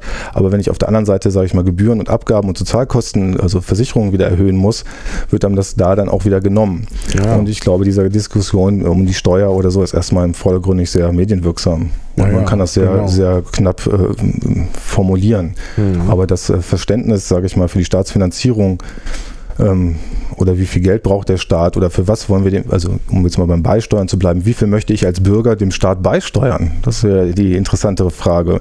Macht, macht es jetzt einen Sinn, äh, was der Staat da tut? Äh, möchte ich da überhaupt was beisteuern? Oder, ähm naja, es gibt ja gewisse Dinge, für die ich vielleicht Verständnis habe und andere Dinge, für die ich vielleicht weniger Verständnis habe.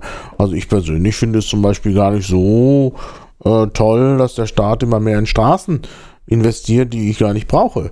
Ja, da fände ich es also viel besser, wenn der Staat sich mehr um den öffentlichen Verkehr bemühen würde. Und wenn ich da jetzt die Möglichkeit hätte, zum Beispiel einen Teil meiner Steuern entsprechend äh, zu steuern, wo die hingehen, also wäre das doch vielleicht ein Vorteil. Also wenn jeder sagen würde, irgendwie so und so viel, so äh, ein so und so großer Anteil der Steuern, da kann ich selber entscheiden, ob ich das in Atomkraft oder in äh, äh, Sonnenenergie oder in öffentlichen Nahverkehr oder tatsächlich auch in den Bau von Straßen. Ich meine, es gibt sicherlich viele Leute, die da Interesse haben und, und, und die da eben das gut finden, wenn da jetzt Straßen gebaut werden. Aber ich finde zum Beispiel eben auch äh, Bildung wäre so, so ein Bereich und wenn ich da einen gewissen Teil, einen gewissen Akzent setzen könnte bei meinen Steuern, würde ich auch sagen, ja, der Bildungsbereich ist eigentlich etwas, äh, wo man äh, was tun müsste. Und ich fände das eigentlich nicht schlecht. Natürlich ist es gut, wenn, wenn alle irgendwie äh, gemeinsam teilhaben an der, an der Finanzpolitik, aber äh, wenn jeder auch individuell so ein bisschen entscheiden könnte, wäre das ja vielleicht auch nicht ungünstig. Zweckgebundene äh, Einkommensteuer. Also, dass du einen Verwendungszweck auf, genau. die, auf, die, Überweisung mitschreiben kannst und somit dieses ja. zweckgebunden wäre. Und das ist ein sehr interessanter Ansatz. Ja, auch das gibt es ja eigentlich schon, wenn man immer sagt, das ist so abstrus. Aber im Grunde gibt es das ja bei der Kirchensteuer. Ne? Ich entscheide, welcher Kirche ich beitrete, also äh, beitrete theoretisch. Also, oft wird das ja von den Eltern entschieden und dann kommt man da nicht mehr raus oder so. Aber ich kann das entscheiden. Ich kann sagen, so morgen trete ich jetzt mal der evangelischen Kirche bei und dann ist, kriegt die plötzlich Geld ne, über den Staat. Ja, oder ich trete einer Partei bei und der kriegt auch ein bisschen Geld. Also ja. ich meine, man könnte da ja auch äh, das noch ein bisschen öffnen, die ganze ja. Sache.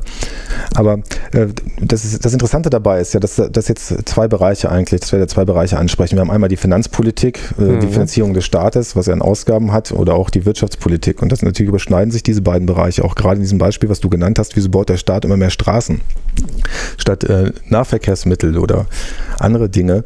Die Frage ist ja auch, was würde zum Beispiel passieren, wenn solche Leute, wenn, wie wir als viele Leute nicht mehr so viel Auto fahren würden?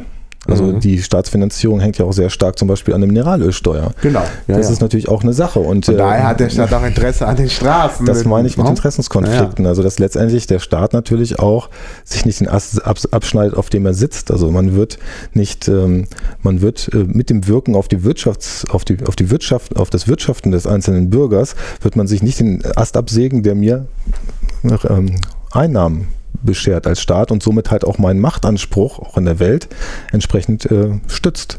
Das ja, aber wenn weniger Leute Auto fahren, muss man einfach nur die Mineralölsteuern und die Kraftwassersteuern erhöhen. Dann gleicht sich das wieder aus. Bei der Tabaksteuer hat man das ja auch so gemacht.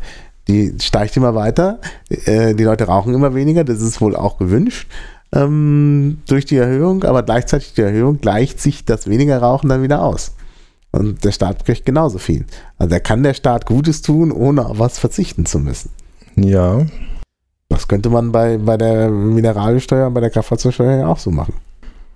Ja, ich weiß nicht. Also ich glaube, dass, äh, dass der Bedarf, also, also das Autofahren oder das sich bewegen, ist, ist natürlich auch vom Staat gefordert. Wenn ich jetzt sehe, zum Beispiel, ich meine, wir machen jetzt sehr große Sprünge auch außerhalb der Wirtschaftspolitik, dass ich halt Leute zumute, 100 Kilometer am Tag äh, zu meinem Arbeitsort zu pendeln. Ja. Äh, das ist natürlich auch so eine Sache. Und selbstverständlich gehört das natürlich auch in den Wirtschaftsbereich des Bürgers hin. Man müsste, wenn man sich jetzt wirtschaftlich infrastrukturell das Ganze mal überlegt, wäre es doch auch viel sinniger, die Produktionsstätten oder so auch in die, sage ich mal, ländlichen Gebiete hineinzutragen oder halt auch Infrastrukturen zu schaffen, die es ermöglichen, halt, dass die Leute nicht mehr so viel Auto fahren. Auch gerade mhm. im Zeitalter des Internet, will ich mal sagen, gibt es da sicherlich auch Möglichkeiten, wie man Produktionseinheiten entsprechend koppeln kann dass man eben nicht 100 Kilo oder 50 Kilometer im Auto zur, zur Arbeit fährt jeden Morgen. Richtig, aber die Politik war mal eine andere.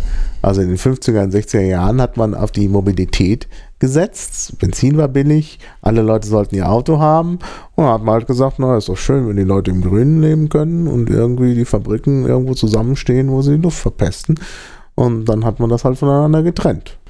Ja, es ist natürlich auch schön, wenn ich dann diese Autoindustrie, die, also die, Nach die Nachkriegsrüstungsindustrie, will ich mal sagen, letztendlich wieder diese Strukturen wieder äh, benutzen kann, um halt Wirtschaft aufzubauen. Also das mhm. bedeutet ja Volkswirtschaft im Sinne von Staatsfinanzierung. Mhm.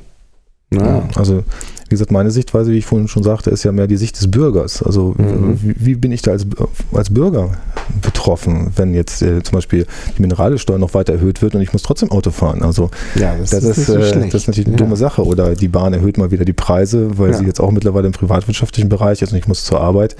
Und äh, letztendlich sind die Kosten ähm, für meinen Arbeitsplatz, die ich selbst trage und die auch die mein Arbeitgeber tragen muss, äh, steigen und steigen. Und mhm. Äh, ich ich selber kann diesen Wert gar nicht mehr erwirtschaften, also durch meine Arbeit. Und somit äh, wird dieser Arbeitsplatz ja, soll ich sagen, ähm, widersprüchlich. Das bedeutet, er wird unnötig, also beziehungsweise ja. er ist nicht mehr wirtschaftlich. Mhm. Und da, da muss man einfach mal überlegen, wie, ähm, wie, wie das Leben aussehen kann, ohne eine ähm, ja, Staatsfinanzierung in diesem, in diesem Größenmaß, die immer weiteren, weiteres Wirtschaftswachstum fordern muss. Mhm. Natürlich auch aufgrund der Staatsverschuldung. Ja, ja, ja, genau. Ja, und? Also ich habe tatsächlich dazu? kein Patentrezept, ganz sicherlich nicht. Aber ähm, es, äh, also ich, also ich glaube, das ist sehr stark die Sichtweise. Erstmal, das, äh, ich betrachte das sehr stark aus meiner Sicht, aus Sicht eines einzelnen Bürgers auf das, auf das Ganze. Ich äh, habe ja vorhin schon mal angedeutet, dass die Selbstversorgung für mich auch ein Wirtschaftssystem ist, was aber wenig Berücksichtigung findet in der alltäglichen Politik. Ich denke auch, dass die Marktwirtschaft bzw. die soziale Marktwirtschaft als Wirtschaftsordnung oder auch als Wirtschaftssystem ähm, ihre Existenzberechtigung hat, um an Märkten halt äh, ergänzend Bedarf zu decken. Aber man könnte auch überlegen, ob nicht parallele Systeme möglich sind, wie zum Beispiel, ja, will ich mal sagen, auch gerade im sozialen Bereich, eine Art Planwirtschaft, äh, die sowieso meines Erachtens nach stattfindet und äh, ob man die nicht äh, klar formulieren kann. Also dass man nicht dogmatisch an einem an einer Wirtschaftsordnung festhält, sondern einfach mal auch mal diese Wirtschaftsordnung nicht, nicht in Frage stellt unbedingt, sondern dass man einfach sagt, okay, wir möchten ein, eine Vielfalt von Systemen haben, die wir entwickeln können und äh, dafür die Wege zu bereiten. Das wäre eigentlich so erstmal die Überlegung, erstmal, beziehungsweise die, nicht die Wege zu bereiten, sondern erstmal die Gedanken vorzubereiten. Also ja, erstmal in diesem, ja. in diesem also Bereich da, zu denken. Da würde ich in einem Punkt hier unbedingt zustimmen. Also ich würde auch sagen, man müsste da eine Vielfalt haben und eventuell parallele Systeme. Was ich aber eigentlich immer problematisch finde, ist das, was du vorhin Planwirtschaft genannt hast. Also ich glaube, das ist nicht der richtige Weg. Also auch in so Bereichen wie dem Gesundheitssystem äh, müsste es Möglichkeiten geben, eben tatsächlich auf eine, also es muss nicht da eine profitorientierte Wirtschaft sein. Aber ich denke, Planwirtschaft bedeutet halt immer, dass so ein Top-Down da ist, dass der Staat dann sagt, naja, wie sollen wir umgehen mit den Kranken? Naja, müssen wir mal gucken und so und dann auch festlegt, in welche Kategorien die Menschen gehören. Und das finde ich immer abzulehnen. Das ist auch irgendwie, das widerspricht dem äh, Geist der Piraten. Ja, ich bin jetzt auch nicht so der Planer, also der Planwirtschafter. Ich, äh, ich sage nur, das ist äh, eigentlich ist das ein Status quo, den haben wir eigentlich schon. Es wird, mhm. es wird überlegt und es wird geplant. Es ist so, dass man das Ganze dann nicht über die, also über das Bestimmen, wie viel, also über die Produktion bestimmt wird, sondern über die Nachfrage. Wir fördern halt bestimmte Sache mit Geld. Das mhm. bedeutet, wir, wir regeln die Planwirtschaft über die Nachfrage. Also wir subventionieren bestimmte Bereiche und äh, erfüllen damit eigentlich oder äh, äh, versuchen damit einen Plan zu erfüllen, den wir haben. Außerdem, äh, letztendlich ist, ist es so, dass jeder Unternehmer auch plant, in, in dem, mhm. in, de, in mhm. dem Sinne, äh, was er benötigt und er produziert dann auch, sage ich mal, in seinem Plan. Klar muss er das dann auch sehen, dass das dann auf dem Markt äh, ver also, ähm, verkaufen kann. Aber es ist so, dass äh, die Plan, dass bestimmte Bereiche in so Sozialwesen oder in der Sozialwirtschaft einfach auch auf Plan basieren. Also mhm. so sehe ich das. Es ist äh, zum Beispiel die, das Punktesystem. Ich meine, ja. äh, das ist ja so eine Art Planung äh, in, im Sinne von Bedarfsplanung.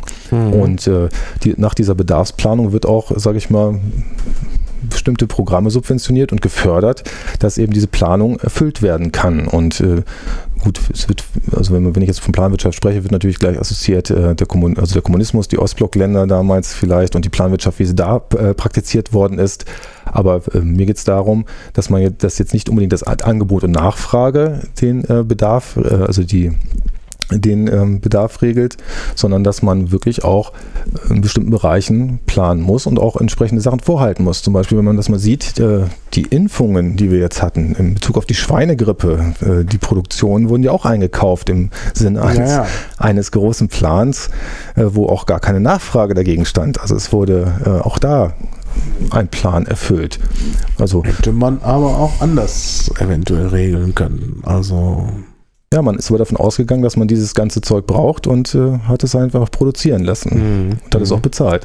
Also äh, die Frage ist jetzt also, gut, man, wir können auch ein anderes Wort gern für finden. Also ich halte mich da jetzt nicht an der Planwirtschaft fest oder wir können auch noch andere Wirtschaftsordnungen und Wirtschaftssysteme finden. Ich will mich da auch nicht festhalten. Das ist naja, also ich denke, also es wäre vielleicht interessant, wenn sich Leute, die halt äh, tatsächlich gewisse Bedürfnisse haben, vielleicht auch in irgendeiner Form benachteiligt sind, äh, sich zusammenschließen und äh, dann eben selber, äh, also nicht als Individuum, sondern als eben in diesen in einer Gruppe zusammengeschlossen Dinge tun. Also das kann man auch, glaube ich, sehr schön äh, im Sozialsystem machen. Und äh, es könnte dann sogar sein, dass der Staat solche Zusammenschlüsse irgendwie auch begünstigt, weil eben äh, damit eben auch Verantwortung verlagert wird und somit natürlich dann auch später für den Gesamtstaat, also für die größere Gemeinschaft, dann weniger äh, Kosten entstehen. Und da kann man sich verschiedene Dinge überlegen. Da sind wir dann bei der Selbstversorgung, dass sich die Leute selbst, selbst versorgen. Das müsste aber der Staat erstmal sag ich mal, äh, respektieren beziehungsweise in seine Überlegungen mhm. auffassen. Zurzeit wird sehr stark von marktwirtschaftlichen Überlegungen gesprochen, beziehungsweise von sozialer Marktwirtschaft, die natürlich auch äh, einen Plan des Staatswesens auf den Bürger überträgt. Mhm. Gut, meine, meine Aussage ist ja auch, dass ich mich frage, inwieweit möchte ich das zulassen? Oder mhm. kann ich mich nicht in Selbstverantwortung selber organisieren? Ja, ganz, ganz also ich was, glaube, in vielen Dingen kann man sich selbst ganz, organisieren. Ganz, was du auch sagst. Ja. Bloß, ähm, es gibt natürlich da auch äh, Standards, die erfüllt werden, in, ich weiß nicht, in, wir sind jetzt im Sozialbereich, in der Altenpflege oder sonst irgendwo, die du nicht äh, die du nicht handeln Klar, kannst. Und also selbst, für, selbst, selbst, wenn du jetzt für einen, äh, sag ich mal, Freund, der jetzt nicht mehr ganz äh, fit ist, letztendlich ihn pflegst, kann durchaus das Vormundschaftsgericht kommen und sagen, dieser Mann, äh, darf, den darfst du nicht mehr pflegen oder diesen, diesen Menschen und äh, überweist ihn zu seinem Besten in ein, auf einen Pflegeplatz. Mhm, mhm. und dann zieht er auch den ja. Zugriff auf sein Vermögen natürlich. Ne? Aber man könnte ja, man könnte ja zunächst mal fördern, dass sich die Leute zusammenschließen zu äh, Familien, Partnerschaften oder sonst was. Äh, das wird ja zum Teil ja auch gemacht. Zum Beispiel wird die Ehe gefördert durch den Staat, aber komischerweise nur die Ehe und die Familie auch. Aber man könnte das ja erweitern. Man ja sagen, gewisse WGs und so, na, ne, die werden auch. Äh, aber wir, aber wir na, ne, bewegen uns dafür, dafür übernehmen die Leute, die da zusammen zusammen wohnen oder zu dieser Gruppe gehören, auch Verantwortung füreinander. Natürlich, irgendwann geht es dann vielleicht nicht mehr oder irgendwann treten Umstände ein, wo das nicht funktioniert. Dann kann natürlich das Vormundschaftsgericht kommen und sagen, nee, jetzt ist aber Schluss, weil es hier nicht mehr funktioniert. Aber bis zu einem gewissen Grade geht das und äh, äh das ist dann wirklich Eigeninitiative oder Initiative, die von unten kommt. Und ich finde, die ist immer besser. Also eigentlich in einem, äh, in einer freien Gesellschaft muss genau das äh, gefördert werden. Na, da stimme ich dir zu, aber jetzt äh, nehmen wir mal dem, ne, nehmen wir mal unsere, also ich nehme jetzt mal meine Perspektive von vorhin wieder ein. Das bedeutet, ja. ich bin jetzt auf der bürgerlichen Seite, der Staatswesen ist auf der staatlichen Seite, zwischen uns stehen die Grundrechte, hm. sozusagen. Und äh, selbstverständlich äh, bedarf das auch bestimmter Bereiche, wo sich der Staat einfach raushält. Das ja, bedeutet, ja, richtig, äh, das, das, bedeutet, ich möchte nicht, dass der Staat für mich bestimmte Sachen plant. Ja. Ich möchte auch keine mhm. Nummer haben, äh, unter der ich verplant werde. Und ich möchte, ähm, ich möchte selbstbestimmt leben. Ja, klar. Ne? Und da, da, da sehe ich auch uns als, als, Piraten dafür einzustehen, dass wir diese Grenze, diese Schranken des Staatswesens, sage ich mal, aufrechterhalte und uns da sag ich mal, Einmischung verbieten. Ja, das ist, das ist wirklich ganz wichtig. Und das ist auch so eine Grundposition der Piraten. Da sind wir wieder beim Kernthema. Ja, genau. Ich wollte ja mit dem Wirtschaftsthema auf so ein Thema außerhalb des Kernbereichs kommen. Also außerhalb der der sieben Themen, die halt ganz zentral für die Piraten sind. Und ich meine, Bürgerrechte, Grundrechte sind halt ein ganz wichtiger Punkt. Und das ist ganz klar. Und da wird man genau. auch, da gibt es auch keine Diskussion. Und jetzt, also der Staat muss sich aus genau. vielen Dingen raushalten. Und jetzt sind wir wieder auf unserem Standpunkt. Ja. Und jetzt betrachten wir die Sache mal von da aus. Klar ist jetzt natürlich Planwirtschaft. Ähm, ziemlich komisch. Also wenn jetzt jemand für mich plant und ja. äh, mir, sage ich mal, Lebensmittelscheine zuteilt. Und, ja, äh, finde ich also völlig. Ja. Also das ist, ja, es ist äh, auch diese ganze Sache, also mit komisch. dem Gesundheitsfonds und so, das finde ich auch sowas von, also das ist schon fast pervers. Also muss ich mal jetzt so sagen. Also das kann doch gar nicht sein. Also eigentlich äh, muss das ja von mir auskommen, was ich will und äh, was für eine Art von Gesundheitsversorgung ich haben will. Das muss doch wirklich eigentlich im Grunde jeder selber entscheiden.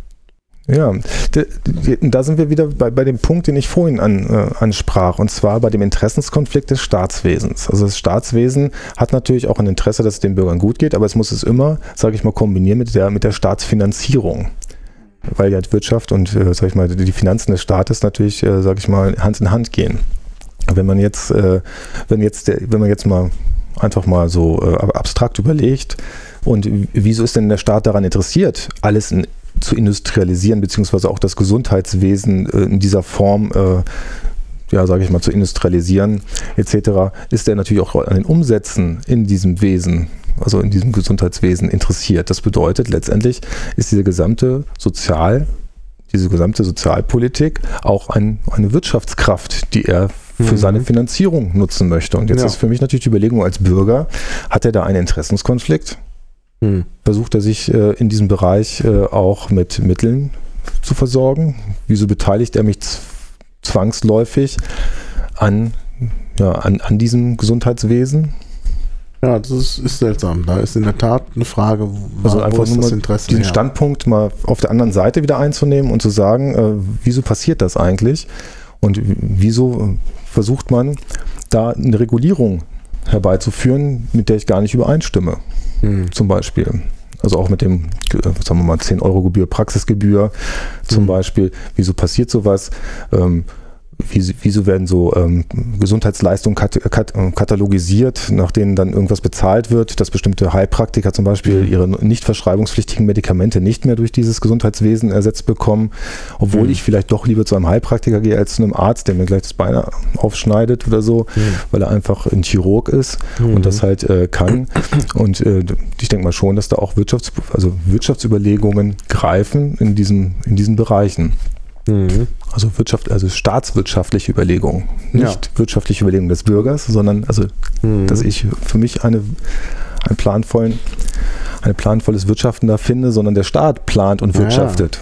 Ja, ja es ist in der Tat so, dass, äh, dass der, dass offensichtlich der Staat, ähm, dass offensichtlich Wirtschaft und Politik da tatsächlich sehr, sehr äh, viel miteinander zu tun haben, dass es da tatsächlich so ein Übergangsbereich ist, weshalb man wahrscheinlich tatsächlich das auch nicht trennen kann in so einem Bereich äh, der Bürgerrechte und das, äh, in einen Bereich, der jetzt ganz anders ist, äh, nämlich den Wirtschaftsbereich, sondern da gibt es sicherlich ganz deutliche Übergänge.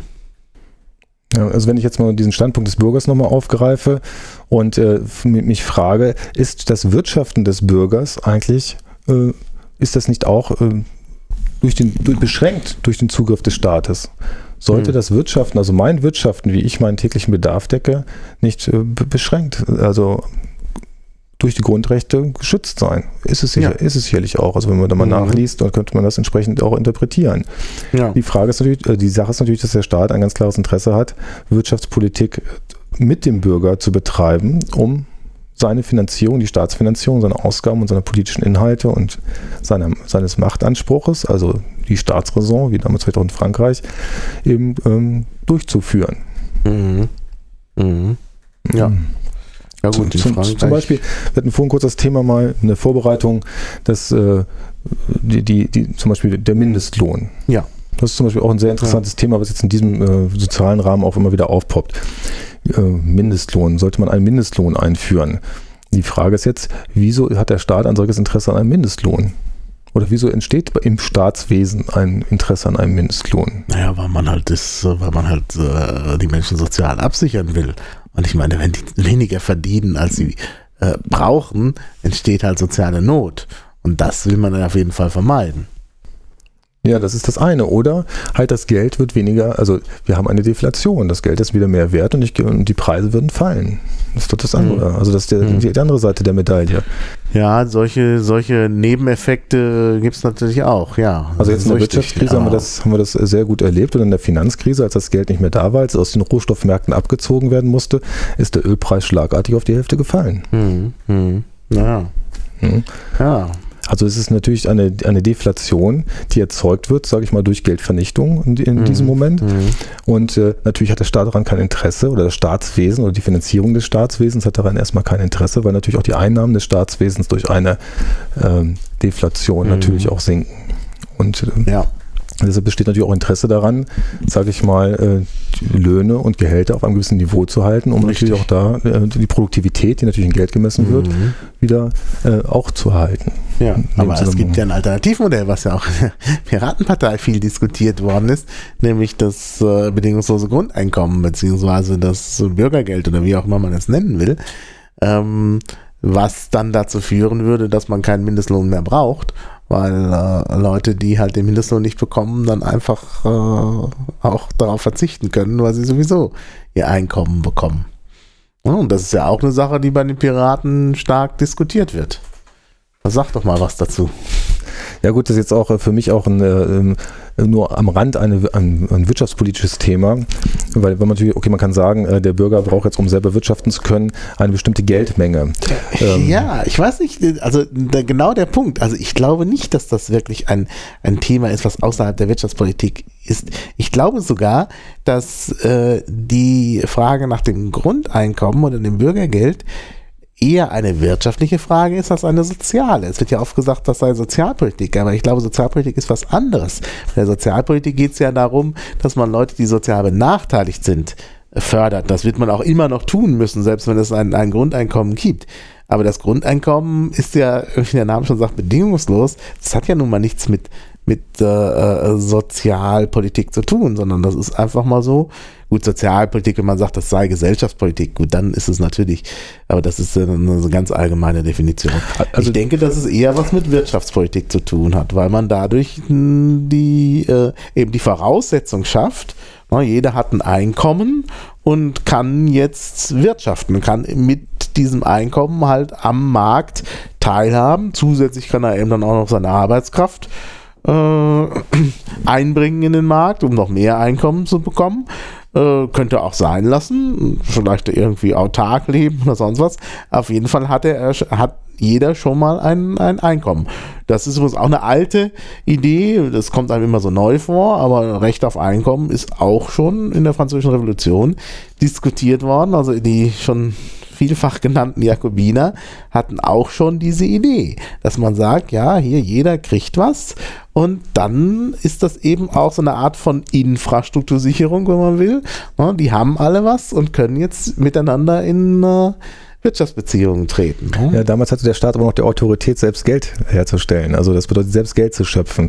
Die, ähm Na, das war aber schwierig. Deshalb musste man ja mit diesen Assignaten arbeiten, weil halt man hat selbst Geld zu schöpfen, wenn der Staat eigentlich bankrott ist und niemand mehr irgendwo was hat, äh, also die, die ganzen Finanziers nicht da sind und man auch nicht weiß, wo man das Gold herkriegen soll, das Metall, um die Münzen überhaupt herzustellen. Ja, heute, heute, also. heute schafft er halt äh, Anleihen. Ähm, die die Frage ist halt, gut, bedingungsloses Grundeinkommen ist halt die Frage, erstmal, wie finanziert man es natürlich von staatlicher Seite? Also mhm. wie bei der Staatsfinanzierung oder wenn das jetzt von Staatswegen passiert. Die Frage ist aber, ist es überhaupt in dem jetzigen marktwirtschaftlichen Modell denkbar? Kann man überhaupt so viel Geld über die Staatsfinanzierung letztendlich äh, erwirtschaften, dass man ein, Bedingungs also ein Grundeinkommen zahlen könnte, das wiederum den Markt nicht. Naja, ähm, ist ja schon berechnet worden. Da gibt es ja interessante Berechnungen. Kann ich wieder auf meinen Lieblingsblog von Pavel Meyer verweisen, der es ja schön ausgerechnet hat, dass da irgendwie sofort äh, pro Nase 8000 Euro zur Verfügung stünden, wenn man alles umverteilt, ne, was der Staat so einnimmt. Ja, das ist aber wieder so eine, so, so, eine Regulierung, also der, der, der Umverteilung von, von irgendwas. Also gut, ich kenne jetzt den, äh, den genauen äh, Sachverhalt da nicht. Ja, ist ja nicht wichtig. Das können ja die Zuhörer dann lesen und so. Ja, es ist, ja nicht aber was ich mir vorstellen hören. könnte, wäre zum Beispiel, dass man in diesem Bereich eine, zum Beispiel eine eigene Staatswährung auch schaffen könnte, die eben an bestimmten Märkten ihre, Märkten ihre Gültigkeit hat. Das äh, bedeutet, dass, äh, dass es, äh, dass, die, dass ein, ich will sagen, ein Bürgergeld gibt, gibt, was auch wirklich vom Bürger geschöpft wird und auch den Bürgern, äh, zu den Bürgern in Umlauf gegeben wird. Das bedeutet, der Staat muss das nicht durch Schuld oder durch äh, Schuldgeld finanzieren, sondern das ist ein Geld, was produziert wird und durch eine gewisse Steuererhebung auch wieder an den Staat zurückfließt und somit auch wieder verschwindet. Mhm. Dadurch, dass es wieder äh, äh, wegnehmen kann. Bloß das würde natürlich auch eines neuen Marktes bedürfen, der dieses Geld akzeptiert. Ja. Ja, dass man halt da auch Waren drüber einkaufen kann. Und da wäre es natürlich auch interessant, äh, wieder diesen Bereich zum äh, Sozialmarkt oder zum, ähm, äh, zur Sozialwirtschaft hin, hinzuschließen, weil die Sozialwirtschaft braucht ja auch Güter aus dem realen Markt. Also das bedeutet, äh, also wie ist das Realmarkt? Aus dem Markt, wo halt auch Geräte gehandelt werden und nicht nur äh, soziale Dienstleistungen äh, erbracht wird, sondern äh, dass man, dass da auch wieder eine Kopplung stattfindet. Das bedeutet, dass jetzt, also, sag ich mal, aus einer Sozialwährung heraus oder aus einer, einer, ähm, aus einer Bürgerwährung, die dem Bürger gegeben wird, dass er damit einkaufen kann. Andere Leute können sich damit auch was einkaufen. Und dass diese Währung nachher äh, äh auch konvertierbar ist in, äh, sage ich mal, Euros mhm. und äh, somit auch an dem, an dem Markt stattfinden kann. Muss, da muss man sich natürlich jetzt überlegen, ich habe jetzt auch noch kein Konzept, äh, oder werde ich, werd ich wahrscheinlich auch keins haben, aber das wäre mal so eine Überlegung, wie man dann die, ähm, die äh, welche Warengruppen oder welche Dienstleistungen man mit solchen Währungen bezahlen kann. Mhm. Ne, zum Beispiel, äh, mal ganz einfach, jemand bekommt sein ähm, Bürgergeld, mietet damit eine Wohnung an. Die Wohnung muss ja auch, sage ich mal, gebaut werden. Und da natürlich die, die, das Einkommen in diesem Bürgergeld fließt, muss natürlich auch irgendwie, müssen natürlich auch irgendwie Steine gekauft werden. Jetzt liegt es an den Bürgern selber, welche Währung sie haben wollen. Wollen sie lieber das Bürgergeld, weil es oder dieses, diese Sozialwährung oder wie man sie auch immer nennen will, oder wollen sie lieber Euros? Und da könnte man sich ja dann auch einigen. Und je nachdem müsste dann an einem Markt diese, müssten diese beiden Währungen gehandelt werden mhm. können. Mhm. Da hat man in Osteuropa zum Teil gesehen, dass äh, es irgendwie günstiger war, zum Beispiel Kredite zum Hausbau aufzunehmen in äh, Euro oder in Schweizer Franken als in Forint, also in der ungarischen Währung. Und das haben viele Leute gemacht. Und plötzlich ist halt äh, die eigene Währung eingebrochen und dann hatten sie Probleme, weil sie natürlich bezahlt wurden in Forint und nicht in Schweizer Franken oder Euro. Richtig. Ja, das ist zwar, wie mir dann ein Ungar erzählt hat, äh, auch ein bisschen durch die Medien dramatisiert worden und war vielleicht alles gar nicht so schlimm. Äh, dass es dann natürlich Einzelschicksale gibt, wo sich die Leute eben einfach auch übernommen haben, weil sie halt nicht richtig äh, die Lage eingeschätzt haben. Das ist, ist wahrscheinlich so, aber möglicherweise hat das auch im Großen und Ganzen funktioniert. Äh, bei vielen Leuten. Ja, weil halt die ganze Kreditfinanzierung in der äh, Fremdwährung war, aber trotzdem auch wieder die Bezahlung der Arbeitskräfte in der eigenen Währung und so. Und äh, da ist, da sieht man ja solche Mischkonzepte na, schon. Na, natürlich, da sieht man solche Mischkonzepte oder wenn verschiedene Währungsräume aufeinanderstoßen, ähm, die, äh, die ähm, die, die, Sache ist aber die, dass der Bürger sich durchaus auch bewusst werden kann, mit was für eine Währung er nutzt. Mhm. Wo der, sag ich mal, dass auch eine gewisse Konkurrenz unter Währungen entsteht. Auch, ja. Die natürlich auch anders, anders, anders entstehen. Also wir, wie gesagt, wir haben so die Schuldgeldschöpfung, mhm. also es, wird, es, entsteht Schuldgeld, dadurch schöpfen wir Geld, aber es gibt ja auch andere Konzepte, wie Geld entstehen kann und dann kann sich der Bürger da oder der Einzelne kann sich aussuchen, auch meinetwegen, wie er seinen Lohn bekommen möchte. Und dadurch entsteht mhm. natürlich auch die Nachfrage nach einer gewissen Währung. Das bedeutet, mhm. wenn ich jetzt eine Währung habe, der ich mehr vertraue, werde ich sicherlich, äh, für viele ist es heutzutage Gold, äh, werde ich versuchen, diese Währung mir zu kaufen oder auch meine Geschäfte in dieser Währung abzuschließen, weil diese Währung mir sicherer ist. Und äh, deshalb ist eigentlich so eine, Monopolisierung der Währung für mich eigentlich ähm, äh, äh, überdenkenswert. Also man sollte sich mal überlegen, wieso man diese, wieso man das Geld so monopolhaft äh, wie ein Dogma stehen lässt und gar nicht mal darüber diskutiert, äh, wieso es nicht andere Geldarten gibt, für die ich mich entscheiden mhm. kann. Also, Wenn ich dich richtig verstehe, so als Fazit der bisherigen Diskussion, du möchtest also verschiedene Parallelwährungen haben und auch verschiedene äh, Märkte. Märkte parallel ja. haben. Und, äh, und es wird, wird dann auch so sein, also es ist einfach so meine meine, meine Erkenntnis, dass äh, bestimmte Währungen für bestimmte Märkte da sein werden. Also das bedeutet, dass äh, die Währung durch den Zweck bestimmt wird, also den sie an, also an welchem Markt sie, sie gültig ist. Mhm. Oder auf welchem Markt sie am besten passt. Ja, ja. Naja, klar. Zum Beispiel, wenn ich jetzt im Produktivbereich bin, ist natürlich Schuldgeld, sage ich mal, kein Problem. Ja, ja, ja, klar. Ja, ja. Ne, weil ich natürlich eine Anleihe auf die Produktivität mhm. nehme, die ich haben werde. Ne, wenn ich jetzt äh, äh das äh, Grundeinkommen finanzieren werde, ist da ja erstmal keine Produktivitätserwartung. Ja. Im ja. Grundeinkommen. Also muss ich mir vielleicht überlegen, benötige ich da etwas anderes als das jetzige mhm. Geld, was ich da fließe. Und da muss ich mhm. natürlich auch Märkte schaffen, die eben auch dieses Geld akzeptieren, was ich als ja, Grundwährung rausgebe. Klar, ja, ja. Als Grundsicherung. Könnte man natürlich entsprechend handhaben. Aber es geht da jetzt wirklich um eine, sag ich mal, theoretische Diskussion erstmal, um die anzustoßen oder um überhaupt mal drüber äh, ja, zu reden. Ne? Es gibt auch unterschiedliche Konzepte ja von dem Grundeinkommen. Ne? Es gibt ja das Konzept der negativen Steuern. Dass halt äh, äh, bei den Steuern was abgezogen wird äh, und eben wer, wer keine Steuern zahlt, kriegt dann was raus oder so. Also das sogenannte Ulmer Modell. Und dann gibt es halt das, der, den Ansatz, den man immer mit dem Namen von Götz Werner verbindet, der aber auch schon an verschiedenen Stellen gedacht worden ist, dass man sagt, es gibt, äh, wir schaffen die äh, Einkommensteuer ab oder die, die Lohnsteuer, also Steuer auf Arbeit wird abgeschafft zugunsten der Konsumsteuer und es gibt also nur noch Konsumsteuer und aus der Konsumsteuer heraus wird dann das Grundeinkommen finanziert was sich theoretisch so anhört, als äh, ging es rechnerisch auf. Mhm. Ja gut, die, also für, für, mich ist ja die Frage, jetzt, jetzt kommen wir zu einer gewissen systemischen Betrachtung des Ganzen. Wenn ich jetzt sage, von, wenn ich von Parallelsystemen spreche, versuche ich natürlich möglichst einfache Parallelsysteme zu entwickeln. Ja, das bedeutet, dass ich auch ja, durchschaubar sind, transparent für den Einzelnen. Also ich verstehe, wie dieses System funktioniert. Wenn ich jetzt ein anderes System habe, was ich immer anpasse und immer sozusagen Korrekturterme anfüge, damit das wieder mhm. hinhaut, was ich äh, entsteht nachher ein sehr monolithisches System, was äh, ja, was sehr gefährdet ist, weil man weiß nicht mehr, wenn ich an der Stelle ziehe, was passiert da hinten ja, ja. sozusagen. Und äh, ich erreiche eine Komplexität, die irgendwann auch nicht mehr handelbar ist. Das ist natürlich der Vorteil von parallelen Systemen, weil du dann immer einen Bereich haben kannst, in dem du experimentierst. Ja, ja genau. Man kann auch mal einen Teil äh, sagen wir, konkurrierend laufen lassen und dann den einen einfach kippen, ohne dass gleich die ganze Welt untergeht. Ja. Die Sache ist die, man muss natürlich da gewisse Regeln der Parallelität ein, ähm, äh, einhalten. Das bedeutet, man hat eine Ebene, aber keine Schnittpunkte.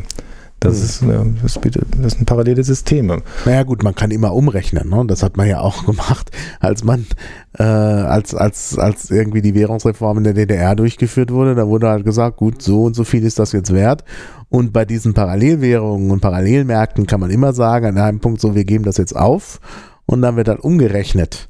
Und, äh, ja, durch, Devisenwährung, durch die, den Devisenhandel zwischen den Märkten, also sagen wir mal, wenn wir jetzt mal verspinnen, diese einzelnen Märkte haben diese eigenen Währungen und jemand möchte an den anderen Märkten teilnehmen, müsste er halt diese Devise erwerben, die an diesem Markt gilt, mhm. oder diese Devisen erwerben, die an dem Markt gilt. Und das könnte natürlich an Devisenbörsen passieren. Um jetzt da natürlich eine wildwüchsige Spekulation, könnte man da in diesem Bereich dann auch über eine Tobin-Steuer nachdenken, die halt äh, äh, Kursschwankungen dämpft. Dann sag noch mal kurz was zur, zur Tobin-Steuer. Das weiß vielleicht nicht jeder, was damit gemeint ist.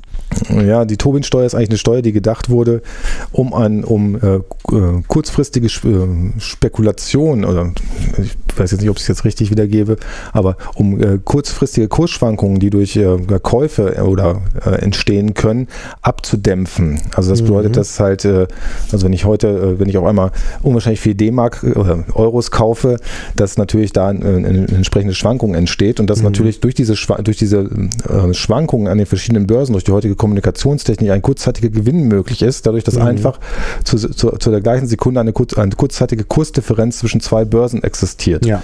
Ja, ja. Und um diese abzudämpfen, kann man jetzt eine sehr geringe Steuer einführen, die halt die Marge in diesem Bereich sehr äh, schrumpfen lässt oder die halt diese, ja, diese Kursdifferenz auffängt und somit halt da eine Spekulation in diesen äh, Währungsbereichen halt ähm, erschwert, sage ich mal. Ja.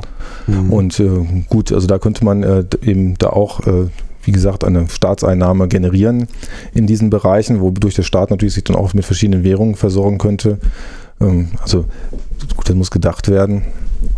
Und äh, interessant ist, ist halt für mich eben dieser Ansatz der parallelen Systeme. Aber wenn du so sehr für parallele Systeme bist, wie wäre es denn, wenn man auch parallele Steuersysteme hätte? Wenn zum Beispiel, sagen wir mal, die Kommune Steuern erhebt und äh, äh das Land Steuern erhebt, der, der, der Bundesstaat Steuern erhebt, die EU Steuern erhebt, also jeder für sich. Na, das wäre auch schön transparent, würde mhm. ich mal mhm. sagen. Also ich könnte dann nachvollziehen, äh, wer für was äh, mein Geld mag. Und ich würde endlich mal, ich würde auch merken, wo, wo halt jemand Geld oder meinen Beitrag einfordert. Ja. Äh, in dieser Sache. Die Frage ist natürlich, wie groß die Bürokratie dafür sein wird und ob diese Bürokratie nicht äh, diese, diese Steuererhebung auffrisst äh, in dem Zusammenhang. Aber sicherlich wäre es auch eine Dezentralisierung ja, also Dezentralisierung, da spricht eigentlich nichts dagegen. Und ich meine, heute mit der modernen Technik müsste das eigentlich, also im Grunde muss man es ja eigentlich nur ein bisschen transparenter machen. Und dazu braucht man nicht mehr, nicht mehr Personal dazu. Man muss es einfacher machen auch. Ne? Ja. Das bedeutet, dass jeder weiß, was da passiert eigentlich. Ne? Ja. Also zum Beispiel die Steuererklärung auf dem Bierdeckel, die haben sie auch schon lange gewünscht. Also bis heute mhm. ist sie auch noch nicht da, letztendlich. Ja, ne? ja gut. Wobei ich nicht weiß, ob Einfachheit immer dann auch so eine Lösung ist. Also wenn man einfach sagt, gut, jeder gibt so und so viel, äh, 25 Prozent seines, Einkommens ab, einfach so, dann ist das natürlich einfach. Da braucht man auch keine Steuererklärungen mehr zu machen.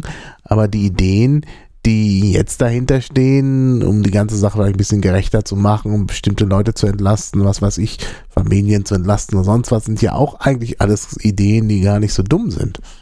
Ja gut, die Frage ist aber, sind, sind das Ideen, die im Staatswesen gedacht werden sollten? Also wenn, wir jetzt wieder unser, hm. wenn ich jetzt wieder meinen ja, Standpunkt einnehme ja, von der bürgerlichen Sicht, frage ich mich, wieso muss jetzt Richtig. der Staatswesen oder wieso muss jetzt der Staat äh, äh, da äh, in Anführungsstrichen Gerechtigkeit unbedingt herstellen und somit wieder auf mein Leben wirken? Also genau. das ist äh, eine Frage, die ich mir dann einfach stelle. Da ist wieder das Problem mit dem Top-Down. Da müsste man überlegen, ob es nicht Möglichkeiten gibt, das auch bottom-up ja, dass man einfach Freiräume schafft wieder für die Bürger, ja. dass sie sich selbst äh, entfalten können. Ja, ja. ja, ja letztendlich. Klar. Und das eben einfach auch mal in der Staat, also Freiheit bedeutet ja. auch Freiheit von Politik. Also man kann ja nicht mhm. sagen, also dass die Politik jetzt die Freiheit herstellt, sondern die erstmal, es ist so, dass die Freiheit, auch gerade auch die grundrechtlich mhm. garantierte Freiheit bedeutet, dass es eine Abwesenheit von Politik eigentlich ist. Genau. Ja, ja, und die Steuererklärung ist nicht gerade Freiheit. Da hat man viel zu tun, dann werden noch irgendwie unangenehme Dinge nachgefragt. Da muss man hier noch diesen Grundriss von seiner Wohnung einreichen und dann wollen die auch noch Zugriff auf die Konten haben und so. Und dann denkt man sich immer, hm, bin ich das eigentlich? Ja, ja, man wird immer mehr in dieses, in diese, diese Staatsmaschine, die ich ja vorhin schon mal als Merkantilismus äh, bezeichnet mhm. habe, eingespannt. Das mhm. bedeutet, man wird also in die Produktivität des Staates eingespannt. Und man spricht dann von Gerechtigkeit, weil jeder gleich eingespannt wird. Ne? Das ist, ja, ja. das ist äh, die Frage, muss ich als Bürger muss jetzt sagen, will, will, will ich eingespannt sein? Mhm. Will ich, äh, wie gesagt, eine Umsatzsteuer-ID? Will ich halt, ähm, ja. muss ich diese Einfachheit äh, mit fördern, nur weil es, nur weil es, sage ich mal, bürokratisch gesehen einfacher wird? Oder fordere, äh, oder fordere ich einfach da, dass sich der Staat raushält aus gewissen ja. Bereichen? Oder ich zeige ihm da einfach eine Schranke auf? Ja, ja klar. Ja, äh, das ist ja nochmal eine schöne Zusammenfassung, was du gerade gesagt hast. Vielleicht können wir jetzt nochmal ein letztes Thema anschneiden. Wir haben noch gar nicht über die Piratenpartei gesprochen. Da gibt es ja nun eine AG Wirtschaft, in der du irgendwie mitarbeitest. Kannst du mal sagen, was sich jetzt innerhalb der Piratenpartei tut, gerade jetzt um eben auch so ein Thema parteifähig zu machen, also als achtes oder neuntes Thema in der wenig Themenpartei einzuführen? Sagen wir so, ich beteilige mich an der Mailingliste der AG Wirtschaft. Früher äh, war es so, dass die AG Wirtschaft sich hauptsächlich aus in dieser Mailingliste ähm, diskutierte und mittlerweile äh, ist es so, dass es sie auf verschiedenen Ebenen diskutiert, wo ich mich aber teilweise nicht dran beteiligen kann und auch nicht dran beteiligen will, weil das einfach zu zerfahren wird. Also ich mag Mailinglisten, muss ich sagen, weil sie einfach dokumentativ wirken. Also ich kann in den Archiven sehr weit zurückblicken und kann sehen, wie etwas entstanden ist. In äh, bestimmten anderen Dingen kann ich das nicht. Ich kann zum Beispiel nicht eine Mumble-Konferenz äh, ich kann mir nicht alles anhören, was ja. in einer Mumble-Konferenz mhm. stattfindet oder was in irgendwelchen Mumble-Konferenzen beschlossen wird oder sonst irgendwas.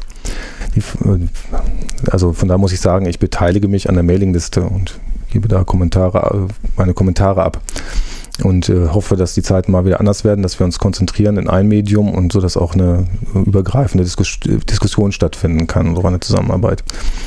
Ähm, also ich habe mich damals äh, an dieser AG Wirtschaft beteiligt. Äh, weil ich glaube, dass dieses Wirtschaftsthema wirklich ein sehr zentrales Thema ist innerhalb äh, ja, bürgerlicher Mitbestimmung. Ja. Weil ich ja wirtschafte als Bürger mhm. und äh, ich, es soll nicht mit mir gewirtschaftet werden. Also Richtig. das ist, das ist so. Und ich gebe dir da vollkommen recht. Und ich glaube auch, dass das schon jetzt bei den Themen der Piratenpartei ja angelegt ist. Also es gibt immer wieder Punkte, also gerade der Bürgerrechtspunkt, das hatten wir schon gesagt, aber auch der Punkt Infrastruktursicherung, das ist auch ein ganz wichtiger. Und wie das nun gemacht werden soll, muss überlegt werden. Und, und das ist eben, sind genau die Anknüpfungspunkte, wo es eigentlich um Wirtschaft geht. Also ich glaube, dass der Bereich der Wirtschaftspolitik so der erste Bereich ist, der sowieso schon betroffen ist und eben auch dazu kommen muss. Mhm. Also ich glaube, also meine Ansicht ist auch, dass man vielleicht auch erstmal ähm, äh, überlegen muss, eben, wo soll sich der Staat nicht einmischen? Also jetzt äh, da, drin nicht, will ich sagen, unsere Stärke auch erstmal, sondern also oder unser Empfinden. Wir haben da noch eine gewisse Sensibilität dafür, worin sich der Staat nicht einmischen soll oder ne, was der Staat jetzt nicht unbedingt regeln soll. Wir sollten auch das innerhalb der Wirtschaftspolitik auf den Prüfstand stellen. Wenn du jetzt sprichst, sagen wir von infrastrukturellen Maßnahmen oder von Intellectual Property oder ähm, so, sonstige Bereiche, da haben wir natürlich ganz klare, ähm, ganz klare äh, Ideen oder sagen ja. ein ganz klares Empfinden, was aber noch nicht, sage ich mal, eindeutig formuliert worden ist. Mhm. mhm. In, in der AG Wirtschaft ist es, ist es auch so, dass sich natürlich da auch sehr viele Leute äh, sammeln, die auch eine äh, politische Vergangenheit haben oder auch ganz andere politische Ideale als ich oder nicht Ideale will ich nicht sehen, ein ganz anderes politisches Verständnis als ich. Ja, sag doch mal so ein bisschen, das ist ja gerade das, was, was äh, sozusagen die Hörer des Podcasts interessiert, die ja nun nicht jetzt unbedingt da jetzt die ganze Mailingliste durchschauen wollen oder auf irgendwelchen Wiki-Seiten, die man sowieso nicht findet, nachschauen wollen. Was sind denn das für Leute oder was, was gibt es da für Tendenzen? Ja, jetzt ohne um auf die Leute eingehen zu wollen. Also äh, ich muss sagen, wir sind, äh, wir, wir waren letztes Jahr in der Mitte eine, eine Gruppe von Leuten, die eigentlich sehr frei diskutiert haben. Es gab eigentlich keinerlei Koordinatoren oder sonst irgendwelche Leute, die halt, äh, sagen wir, zentrale Stell, äh, sagen wir, Positionen besetzt hatten. Ähm, strukturell ist es jetzt so, was mich auch ein bisschen schockiert hat, dass auf einmal eine Koordinatorenwahl anstand, ähm, die ich jetzt auch gar nicht, wie ich sagen, so ernst genommen habe, sondern äh, ich, für mich ging es da generell um einen Koordinator oder Koordinatoren, die auch eine gewisse Arbeitsweise herausfiltern und diese Arbeitsweise sozusagen ähm, ähm, ja, umsetzen innerhalb dieser, innerhalb dieses, äh, innerhalb mhm. dieser Diskussion. Und für, äh, für mein politisches Verständnis oder für mein Verständnis generell ist es so, dass ich nicht einem zum Beispiel einem Diskurs anhänge. Also das bedeutet, wir machen eine, wir machen einen öffentlichen Diskurs, jeder macht seinen Standpunkt klar und nachher gibt es eine Kampfabstimmung, was denn die Realität sein soll, sondern ich suche eigentlich den Konsens. Das ist so mein Ansatz, wie, den ich so in so einer Mailingliste für mich suche. Jetzt ist es so, dass äh, dass jetzt eigentlich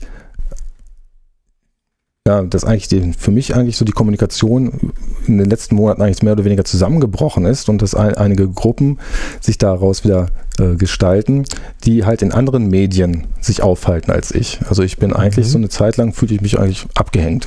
Will ich, ja, will ich, ja. mal, will ich mal sagen. Die anderen Medien sind dann Mumble-Konferenzen oder was? Ja, Mumble-Konferenzen oder man, äh, gut, jetzt war auch ein Treffen, äh, da wo ich auch nicht teilnehmen konnte.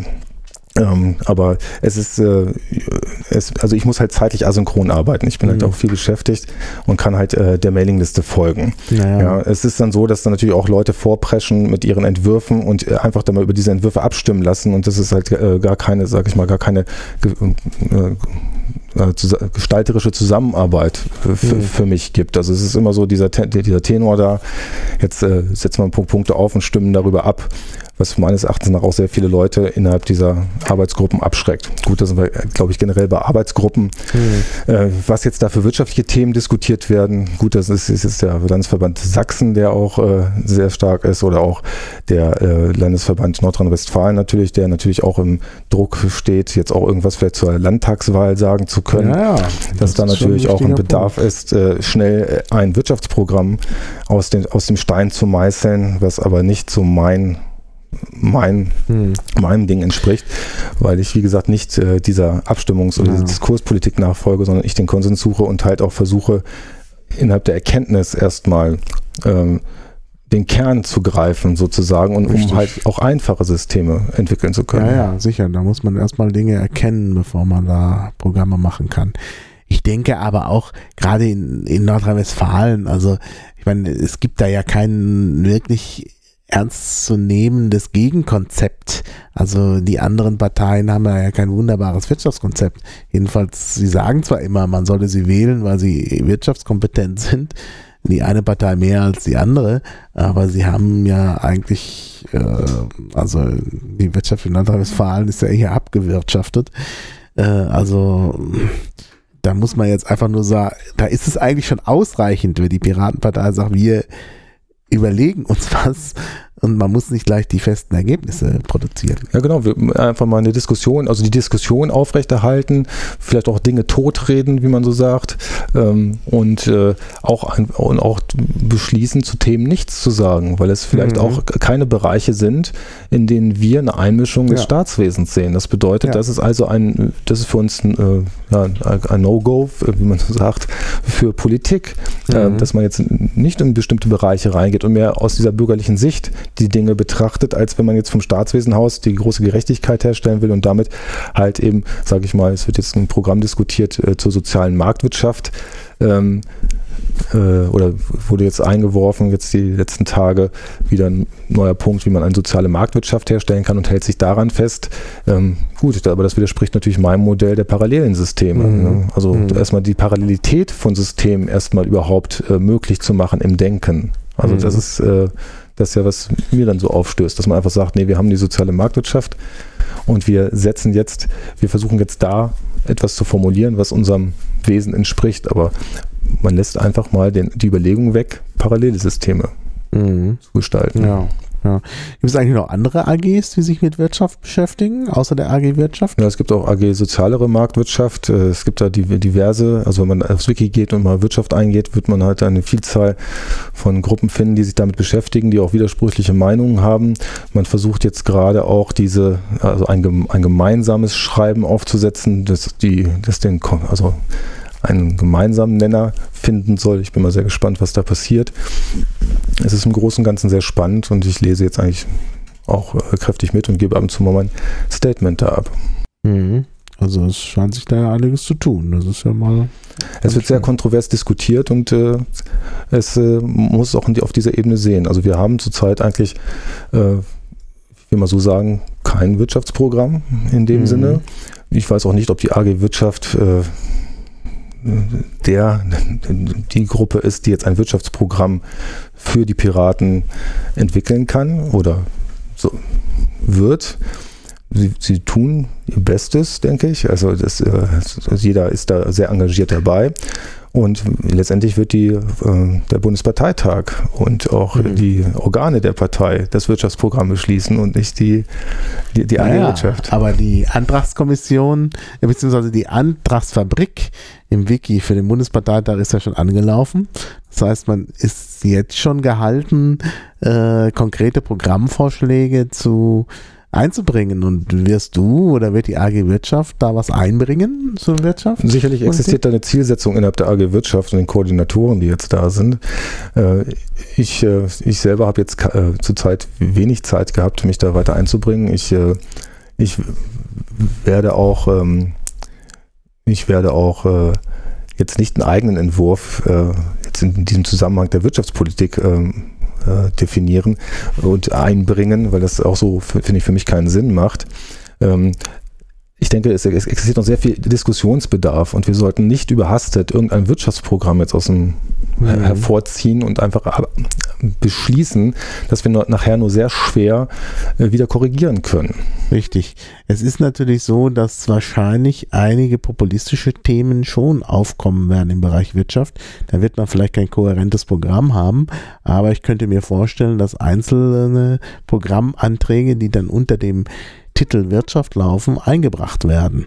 Also zum Beispiel könnte ich mir vorstellen, dass irgendjemand den Vorschlag einbringt, das habe ich sogar schon mal gehört, äh, dass zum Beispiel Bankerboni begrenzt werden sollen. Das ist natürlich jetzt kein kohärentes Wirtschaftsprogramm, sondern das ist ein Punkt, der viele Leute bewegt. Also wir sind dann schon im Bereich irgendwie des politischen Populismus. Es wird dann eben gesagt, hier Bankerboni einschränken. Äh, ja, was würdest du dazu sagen? Also ich persönlich würde sagen, das ist für mich nicht tragbar, Bankerbonis oder irgendwelche anderen Leute einzuschränken oder mhm. von Staatswesen her äh, zu beschließen. Ich denke, da ist auch für, für mich die Schranke der sehr Grundrechte einfach da. Ja. Wenn zwei Vertragspartner äh, über sich äh, entscheiden, diese Bankerboni auszuzahlen, das sind ja meistens die Aktionäre oder die, ja. vor, die entsprechenden Vorstände in diesen Organisationen oder in diesen mhm. Firmen, entsprechende Bonis auszuzahlen, dann bitteschön. Also dann äh, sollen mhm. sie das, äh, dann können sie das tun. Also ich denke nicht, dass das eine, für mich eine politische Diskussionsebene ist. Ja, ja, ich glaube auch. Also ich, ich bin mal gespannt, äh, wenn es so einen Antrag gibt, ähm, ob der dann durchkommt. Ich würde eher sagen, dass es da viele Leute gibt, die das nicht wollen. Ja, es wäre genauso, als wenn jemand nachher, also ich meine, ich könnte ja auch mal einen Boni bekommen. Ne? Es wäre schlimm, wenn da jemand sagt, ich darf keinen mehr haben. Also ähm, ja, ja, klar. Also, also ich meine, das so beschränkt mich auch in meiner Freiheit der Gestaltung. Also, ja, genau. Da also sollte sich der Staat eigentlich nicht einmischen, das ist richtig. Ja. Und ähm, da würde ich erstmal sagen, so eine Art Veto oder wie man das halt nehmen will, ich möchte da nicht äh, dran teilnehmen, aber das ist natürlich sehr schwierig, wenn ich mit Mehrheitsabstimmungen solche Programmpunkte durchgewunken mhm. bekomme und ich vielleicht nicht gerade meine, äh, also meine Fürsprecher in der AG Wirtschaft mobilisieren kann. Also das mhm. ist ja auch so eine Sache. Es, es in solchen Arbeitsgruppen äh, äh, konzentrieren sich halt auch Leute mit bestimmten Zielen, die natürlich ihre eigenen Medien schaffen und mhm. denen sie diskutieren, die natürlich auch ein gewisses Einvernehmen haben, die äh, meiner Meinung nach auch nicht unbedingt die Masse, zum Beispiel der Mailingliste widerspiegeln. Ja. Ja. Und äh, die Mailingliste folgt aber nicht in diese anderen Medien hinein. Und mhm. somit äh, entsteht halt mhm. ein, ein, äh, ein Programm, na, das nachher auf dem Bundesparteitag äh, letztendlich äh, geprüft mhm. wird. da naja, bin ich mal sehr gespannt. Klar, nee, ich bin da auch sehr gespannt. Also da gibt es sicherlich noch viele spannende Diskussionen bei den, bei den Piraten.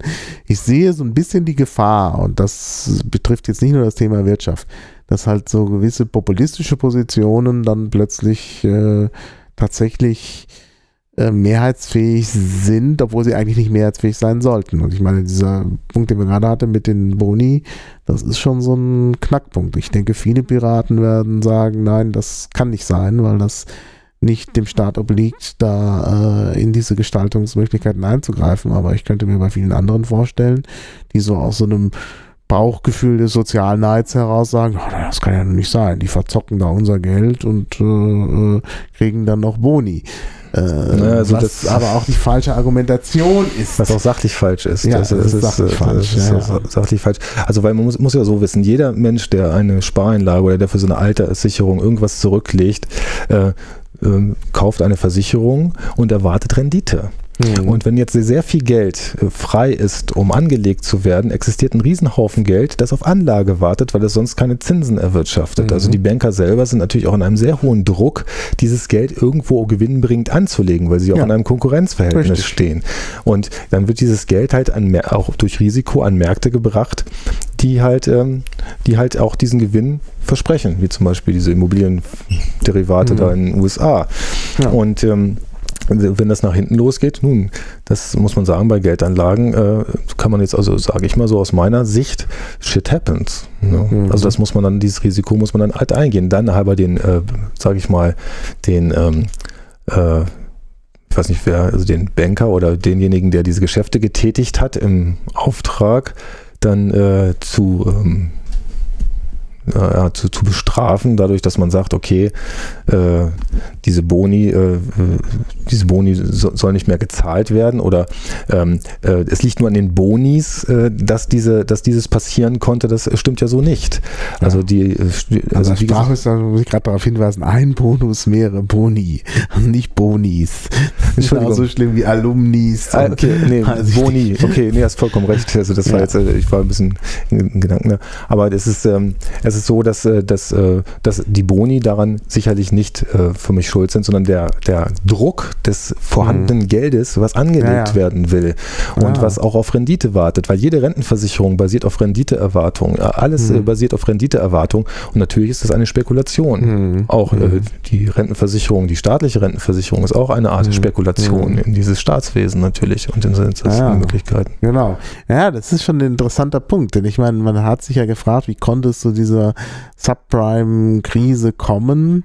Äh, und dann ist gesagt worden, ja, da haben Leute Kredite gekriegt und die da war den Banken schon klar, das ist nicht so realisierbar. Dann haben sie versucht, diese Kredite weiter zu verkaufen. Und dann hat halt eine andere Bank gesagt, ja, okay, wir kaufen euch die ab äh, für einen niedrigeren Preis, als sie eigentlich äh, nominell wert waren. Äh, das heißt also, die erste Bank war froh, dass sie los war, äh, waren, hat halt profitiert und die nächste Bank, die das übernommen hat, hat gesagt, okay, wir haben das jetzt hier gekauft für den und den Preis ähm, und wir müssen jetzt mal versuchen, äh, die zu realisieren. Vielleicht realisieren wir mehr als unseren Einkaufspreis. Und das haben sie dann auch gemacht. Zwar nicht alles, ist ja klar, äh, aber sie haben halt dann relativ viel realisieren können, haben einen Gewinn dadurch gehabt. Und äh, das, äh, ja, da kann man irgendwie sagen, ja, hm, ist das jetzt äh, irgendwie verwerflich gewesen, was da passiert ist oder nicht? Also sie haben halt Gewinn erwirtschaftet und sie haben es eigentlich auch auf legale Weise gemacht. Ne? Also, also verwerflich will ich nicht sagen. Die Frage ist äh, für mich auch, wie es, wie es dazu kommen konnte. Also wir dürfen ja auch nicht vergessen, die USA, wo jetzt dieses Geld äh, entstanden ist, äh, ist natürlich, befindet sich auch im Krieg. Äh, sie mhm. brauchen sehr, sehr viel Geld mhm. und äh, sie, äh, jetzt kann man mal einfach mal spekulieren oder beziehungsweise einfach mal äh, eine Annahme treffen und einfach mal ein Bild aufzeichnen, was doch so gar nicht stimmen muss, dass zum Beispiel, auf, dass die USA sich überlegt hat, wir geben jetzt sehr günstige, wir streuen sehr günstiges Geld in den Markt äh, durch sehr geringe Leitzinsen und erzeugen somit eine Nachfrage im Immobilienbereich oder im, mhm. in hm. welchem Bereich auch immer und haben entsprechend günstige Kredite erzeugt. Die wurden natürlich auch dankend angenommen von den Leuten, die sich die vielleicht auch gar nicht so leisten konnten. Man hat ihnen vielleicht auch das entsprechend schmackhaft gemacht. Somit ist natürlich eine ganze Menge Geld entstanden, eine Menge Bedarf entstanden und man hat damit die Wirtschaft angekurbelt und konnte somit natürlich auch ähm, ja, den Staat finanzieren und vielleicht auch den Krieg. Und äh, mhm. die, die andere Seite ist natürlich die, dass wir als Bündnispartner oder wie auch immer als befreundete Nation im Wirtschaftskreis letztendlich äh, diese Finanzprodukte auch dankbar angenommen haben, weil wir auch mit unserem Geld irgendwo hin müssen, ja, womit wir unsere natürlich. Renten an, anlegen und so weiter. Haben ja viele Leute hier getan. Also ja. sie haben alle äh, dann auch, es wurde ja dann auch geraten, man sollte irgendwie Bankanteile kaufen. Ich habe es dann nicht gemacht, weil ich ja so ein bisschen mich dann immer versuche, da so reinzufuchsen und mir dann überlegt habe, hm, weiß ich nicht, also Bankanleihen oder, oder Aktien an Banken, hm, besser nicht. Bin ich auch gut damit gefahren, aber das war auch mehr so ein Also ja, auf dem Bauchgefühl, aber gut. Na, jedenfalls, jedenfalls konnte man auf, die, auf, diese Weise Geld transferieren. Ja, also man ne? konnte Geld äh, transferieren. Ja, ja. Nee, also schon klar. Es ist äh, Geld geflossen aus dem europäischen Bereich in den US-Bereich hinein. Mhm. Und äh, wir haben äh, auf der anderen Seite natürlich nur die Haftung bekommen, also die, äh, das mhm. Versprechen, dass diese Papiere was wert sind. Und somit ist halt äh, Geld ab, abgeschöpft worden von, sagen wir, aus. Europa na, in, in die USA. Naja, so, so, so ist halt das äh, Leben, will ich mal sagen. Naja. Und da ist jetzt die Frage zum Beispiel, für mich auch, ist das vielleicht auch Absicht gewesen? Hm. Kann es Absicht sein, sowas? Also, äh, dass man da auch äh, aus politischem Goodwill heraus äh, diesen, diesen Geldfluss äh, zugelassen hm. hat. Hm. Naja. Ne? Ich meine, allein die, die, äh, ich meine, diese, dieses Wort ähm, systemrelevante Bank, ich meine, äh, das ist ja schon mal sehr erstaunlich. Ja, also ich meine, das ist natürlich, das ist in jeder, der Tat ein, ein seltsames Neusprechwort, zumal die Kriterien nicht klar sind. Man definiert dann systemrelevant, wie es gerade passt. Ja.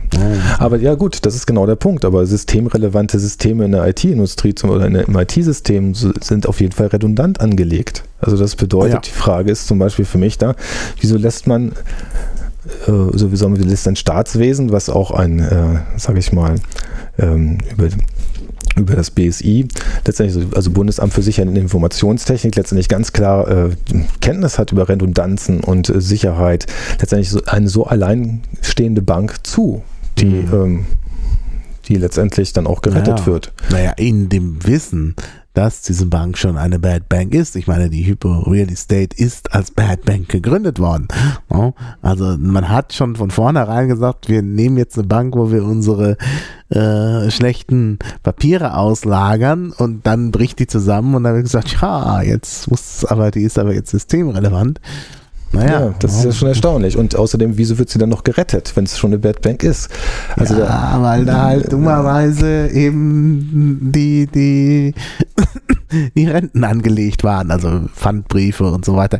Und das ist eben tatsächlich ja, ist halt die Frage. Es wäre auch sehr interessant gewesen, wenn die Piraten diese Bank für einen Euro hätten kaufen können. Ne? Ja, also ich meine, hätten sie nicht ein, gemacht. Ja, es hätte andere Konzepte gegeben. Man hätte sagen können, okay, wir machen eine, eine saubere Insolvenz und äh, dann beauftragen wir das Lastenausgleichsamt, was wir irgendwie noch aus der vertriebenen Zeit irgendwo haben, äh, sich dann mit den Problemen, die Leute bekommen, auseinanderzusetzen. Wäre vielleicht am Ende billiger gewesen. Das weiß man halt nicht. Ne? Ja, aber ich denke mal schon, dass dieser Geldtransfer auch in einer gewissen Art auch staatlich gestützt worden ist, entsprechend. Mhm. Ne? Also dass, äh, dass da auch Kenntnis entsprechend da war. Und ähm, gut, man wird jetzt sehen, was da mhm. die, die Zukunft zutage bringt. Naja. Also es hätte alternative Möglichkeiten sicherlich gegeben. Und äh, ich vermute mal, es ist ja jetzt eine Rettung auf Zeit die nächste Blase platzt wieder und dann wird man sich vielleicht andere Strategien überlegen. Bis dahin sind ja auch die Piraten dann vielleicht in den Parlamenten und dann kann man vielleicht nochmal andere Akzente setzen. Ja gut, aber da ja. waren wir, da waren, wir sind ja gerade ein bisschen abgeschweift, da waren ja gerade die Akzente, der, die möglichen Akzente der Piraten im Bereich auf Wirtschaftspolitik wäre meines Erachtens nach sicherlich erstmal der bürgerliche Standpunkt, dass man ja. überlegt, wo hat sich der Staat rauszuhalten, auch im Wirtschaftsbereich. Mhm. Das ist für mich ein ganz wichtiger Punkt. Und äh, eben diesen Standpunkt auch beizubehalten und nicht die Seite zu wechseln, um dann zu sagen, aus staatlicher Sicht, wir müssen jetzt Gerechtigkeit in irgendeiner Form erstellen und beeinflussen ja. somit die, die, das Verhalten der einzelnen Bürger.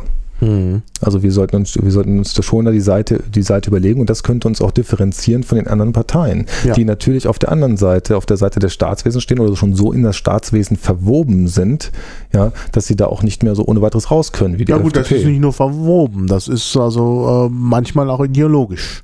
Also ich denke, bei der SPD ist ganz klar, äh, ja. es ist halt eine Partei, äh, die halt seit langem eine Tradition hat, einen starken Staat zu schaffen, der sich halt um das, äh, die, die sozialen die Probleme Gesellschaft im Mittelpunkt. der Arbeiter kümmert. Ne? Gut, die Arbeiter gibt es jetzt als solche Gruppe nicht mehr, aber sie kümmern sich halt um die Arbeiter, Arbeitslosen, ne? also das ist, das ist in der Tat, aber das soll eben der Staat machen. Also die, die sozialdemokratische Ideologie ist, da wird zwar immer gesagt, Freiheit spielt da auch eine Rolle, aber es geht schon darum, dass die versorgt werden. Ne? Deshalb auch dieser, dieser enge Zusammenschluss mit der, mit den Gewerkschaften und so, das ist genau dieser, äh, diese Ideologie. Dazu kommt natürlich auch noch die Ideologie des ähm, Materialismus, wenn man so will. Also es soll allen Leuten materiell besser gehen. Das heißt also, jeder soll materiell auch profitieren und bei den Piraten sieht es ja ein bisschen anders aus. Da gibt es ja auch nochmal die Möglichkeit der immateriellen Werte und so. Naja, gut, also das ist ganz klar. Deshalb ist es auch keine, äh, da, da steht halt dieses freiheitlich-bürgerrechtliche nicht im Mittelpunkt.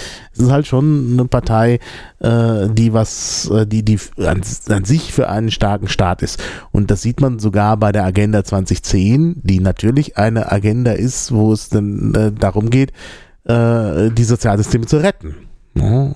indem man da eben Dinge einschränkt.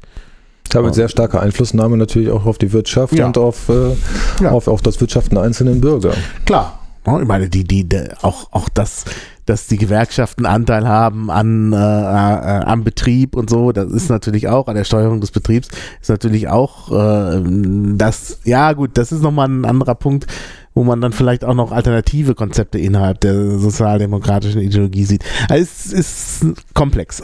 Also, also da, da, soll, da sollte auf jeden Fall ein klarer, einfacher Standpunkt gefunden werden. Das wäre mhm. für mich äh, sehr wünschenswert, dass man auch einfach eine Argumentations, eine klare mhm. Argumentations mhm. Basis hat. Ja. Wenn ich ja. jetzt äh, auf beiden Seiten versuche zu sein, dann äh, werden wir irgendwann un unglaubwürdig. Mhm. Mhm. Also wir sind ganz klar auf der bürgerlichen Seite. Aus der bürgerlichen mhm. Sicht argumentieren wir gegen die staat staatlich organisierte Lobby, will ich mal sagen. Ja. Und diesen Standpunkt sollten wir auch beibehalten. Und mhm. Äh, selbstverständlich müssten wir dann auch zu einigen Themen einfach sagen, das äh, ist für uns kein politisches Thema. Ja. Naja, den Mut müssen genau. wir dann auch haben. Richtig, klar. Naja. Mhm. Und es immer noch besser ist, das zu sagen, als dann irgendwelche populistischen Themen, populistischen Sachen da von sich zu geben, was ja andere Parteien immer gerne mal tun. Ne? Also da hat man ja oft den Eindruck, dass es wichtiger ist, dieses Thema voranzubringen, also populistisch voranzubringen, als wirklich die Lösungen herbeizuführen. Das ist, äh, ja. Obwohl, da kann man äh, sich auch fragen, ist das jetzt wirklich Populismus, dass man jetzt versucht, da, äh, oder ist es doch eine, eine Information der Bürger? Also wenn ich jetzt, äh, sage ich mal, von ähm, bestimmten, also wenn ich von Dingen spreche, wie ähm, äh, ja, jetzt nicht sagen Sozialschmarotzer oder sowas, solche, so, solche Wörter, aber die sind natürlich von, von der Wortbildung her schon, ähm, äh, sag ich mal, so besetzt, dass sie sich entsprechend einprägen und natürlich auch gewisse, sagen wir, parasitäre Eigenschaften assoziieren. Mhm. Also das bedeutet, man, äh, man gibt damit auch eine Information raus und eine Sichtweise. Es ist nicht nur, ich greife ein, ein sag ich mal, ein, ein, ähm, ein äh, populistisches Thema auf, sondern ich gestalte dieses populistische Thema. Mhm. Also das ist äh ja, ja, wir müssten dann vielleicht noch mal, das schaffen wir heute glaube ich nicht mehr, aber wir müssten vielleicht noch mal tatsächlich auch, da habe ich schon länger drüber nachgedacht, einen Podcast machen über dieses, ist, benutze ich mal dieses schreckliche Wort, über die politische Willensbildung in Deutschland. Es ist in der Tat ein ganz schwieriges Feld und die Parteien sollen das ja tun und da geht es eben auch darum, komplexe Zusammenhänge runterzubrechen, äh, eben so runterzubrechen, dass man halt einfache Wahlprogramme machen kann und, und so. Also das ja, das ist halt eine ganz schwierige Sache und das ist nicht so leicht zu lösen. Die Piraten versuchen das natürlich auch oder müssen natürlich auch immer alles in 140 Zeichen unterbringen, damit das eben getwittert werden kann. Und das äh, wird den Dingen auch nicht wirklich gerecht. Also da muss man halt dann nochmal schauen, äh, wie das im Einzelnen funktioniert und wie die Parteien das dann jeweils immer hinbekommen. Äh, ich denke allerdings, ähm, ja, also so eine gewisse äh, ja, Aufrichtigkeit sollte schon dabei sein. Und das ist halt bei einigen Parteien, äh, vermisst man das irgendwie. Ja, ich glaube, es wird es in keiner Partei geben, dass jetzt eine Stimme da ist. Ne? Hm. Man kann sich äh, wirklich nur sage ich mal, in einem, einem, gewissen Konsens bewegen. Also da muss man sich wirklich in mhm. einen, einen, Konsens suchen und der kann tatsächlich in eine 140 Zeichen Zeile reinpassen. Mhm. Also das mhm. ist also eine sehr, eine sehr, starke Vereinfachung reinpassen. Naja, der Vorteil bei der Piratenpartei gegenüber anderen Parteien ist halt wirklich, dass da Leute sind, die sich wirklich dann auch immer in diese Einzelthemen reinfuchsen. Also das ist eben der Nerd-Ansatz.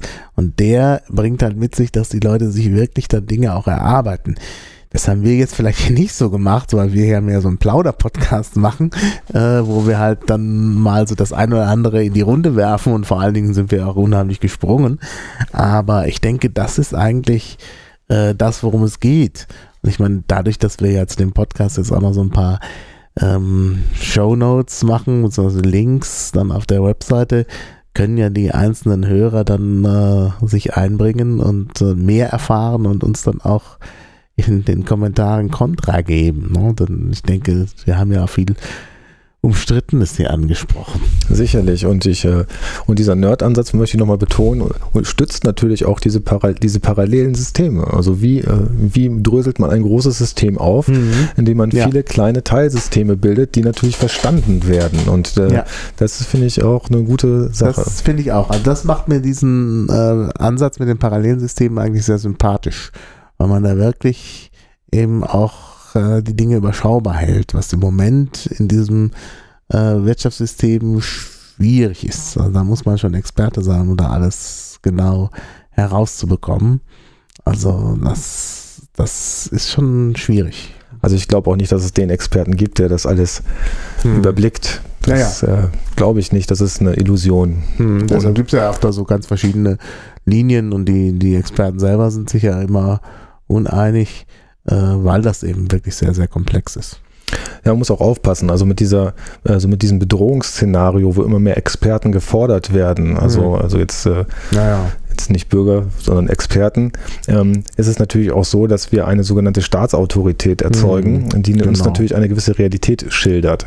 Und äh, durch diese Staatsautorität oder im Schatten dieser Staatsautorität äh, führt es bei dem Einzelnen zur Selbstaufgabe.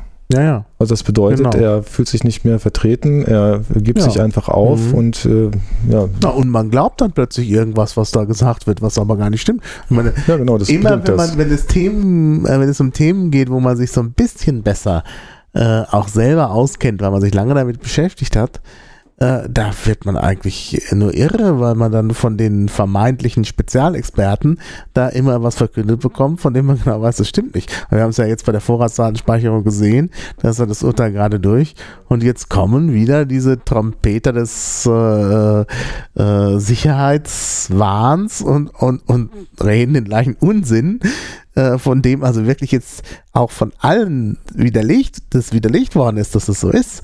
Und das ist halt diese, äh, dass man halt irgendwie den, den Terroristen äh, irgendwie ausgeliefert ist, wenn man keine Vorratsdatenspeicherung macht. Da gibt es ja nun wirklich alternative Ansätze, so viel diskutiert worden. Jetzt kommen die Leute wieder mit diesen einfachen äh, Parolen und dem Ruf äh, nach Sicherheit oder der Verunsicherung eigentlich. Und äh, äh, das finde ich eben nicht okay. Und, und im Zuge dessen äh, erleben wir immer einen Penetrationstest auf die Grundrechte. Also das naja. bedeutet, äh, die, die, die, das Staatswesen oder wie sagen wir das, das Staatswesen, also die Organisation des Staates, äh, penetriert praktisch die, die, Grundrechte und versucht, was möglich ist. Und das mhm. erleben wir jetzt auch in der Diskussion, dass jetzt sich da jemand hinstellt und sagt, ja, so ging es nicht, aber es muss gehen. Wir werden es dann entsprechend anders äh, mhm. machen. Und ja. dann wird wieder eine neue Penetration probiert. Also das ist, als ob man, also ja. wie gesagt, ich sage jetzt Penetrationstest, das kommt aus der IT. Das ist, wenn man mhm. eine Firewall, also Lücken in einem Computersystem sucht, macht man einen Penetrationstest und stresst einfach diese ganze, dieses gesamte mhm. System und schaut, ob äh, man irgendwo durchkommt und dann eben, dass man halt das umsetzen kann, was man, oder das, die Gefahr, die man dann halt erzeugt. Also das bedeutet, die, das ist das Schlupfloch gefunden, sozusagen. Genau. Und die Piratenpartei ist das auf Seiten der Firewall. ja, wir, sind, äh, wir, wir, stehen praktisch dahinter und, äh, und äh, sind praktisch äh, die Leute, die halt die, ja, die, die ähm, dem Ganzen wieder Geltung verschaffen oder eine, mhm. eine Stimme, ja, denke ich. Ne? Genau. Ja, das ist jetzt wirklich ein tolles Schlusswort. Da würde ich sagen, nachdem wir jetzt zwei Stunden schon voll haben, können wir dann hier auch aufhören. Also vielen Dank auf jeden Fall für das interessante Gespräch. War sehr anregend. Ich denke, da kann man jetzt noch äh, viel weiter diskutieren. Ich hoffe, dass das die Hörer dann auch tun und wir endlich dann auch mal ein paar Kommentare bekommen. Vor allen Dingen, weil wir ja viel Umstrittenes hier von uns gegeben haben, zum Teil auch Uninformiertes. Und ich mache das ja auch, um selber noch was zu lernen. Und das wäre dann gut, wenn die Leute dann diese Fehler auch ganz deutlich äh, aufschreiben und mitteilen damit man dann was dabei lernt. Ja, also vielen Dank an Wigbold. Ja. vielen Dank auch an die Technik im Hintergrund, also Christopher, der hier an seinem Computer sitzt und das dann alles nachbearbeitet. Und ich glaube, es gibt ja auch einen Jingle diesmal schon und so. Also wir werden immer besser. Ja, und dann äh, hören wir uns hoffentlich bald wieder. Ja, bis dann. Tschüss. Tschüss.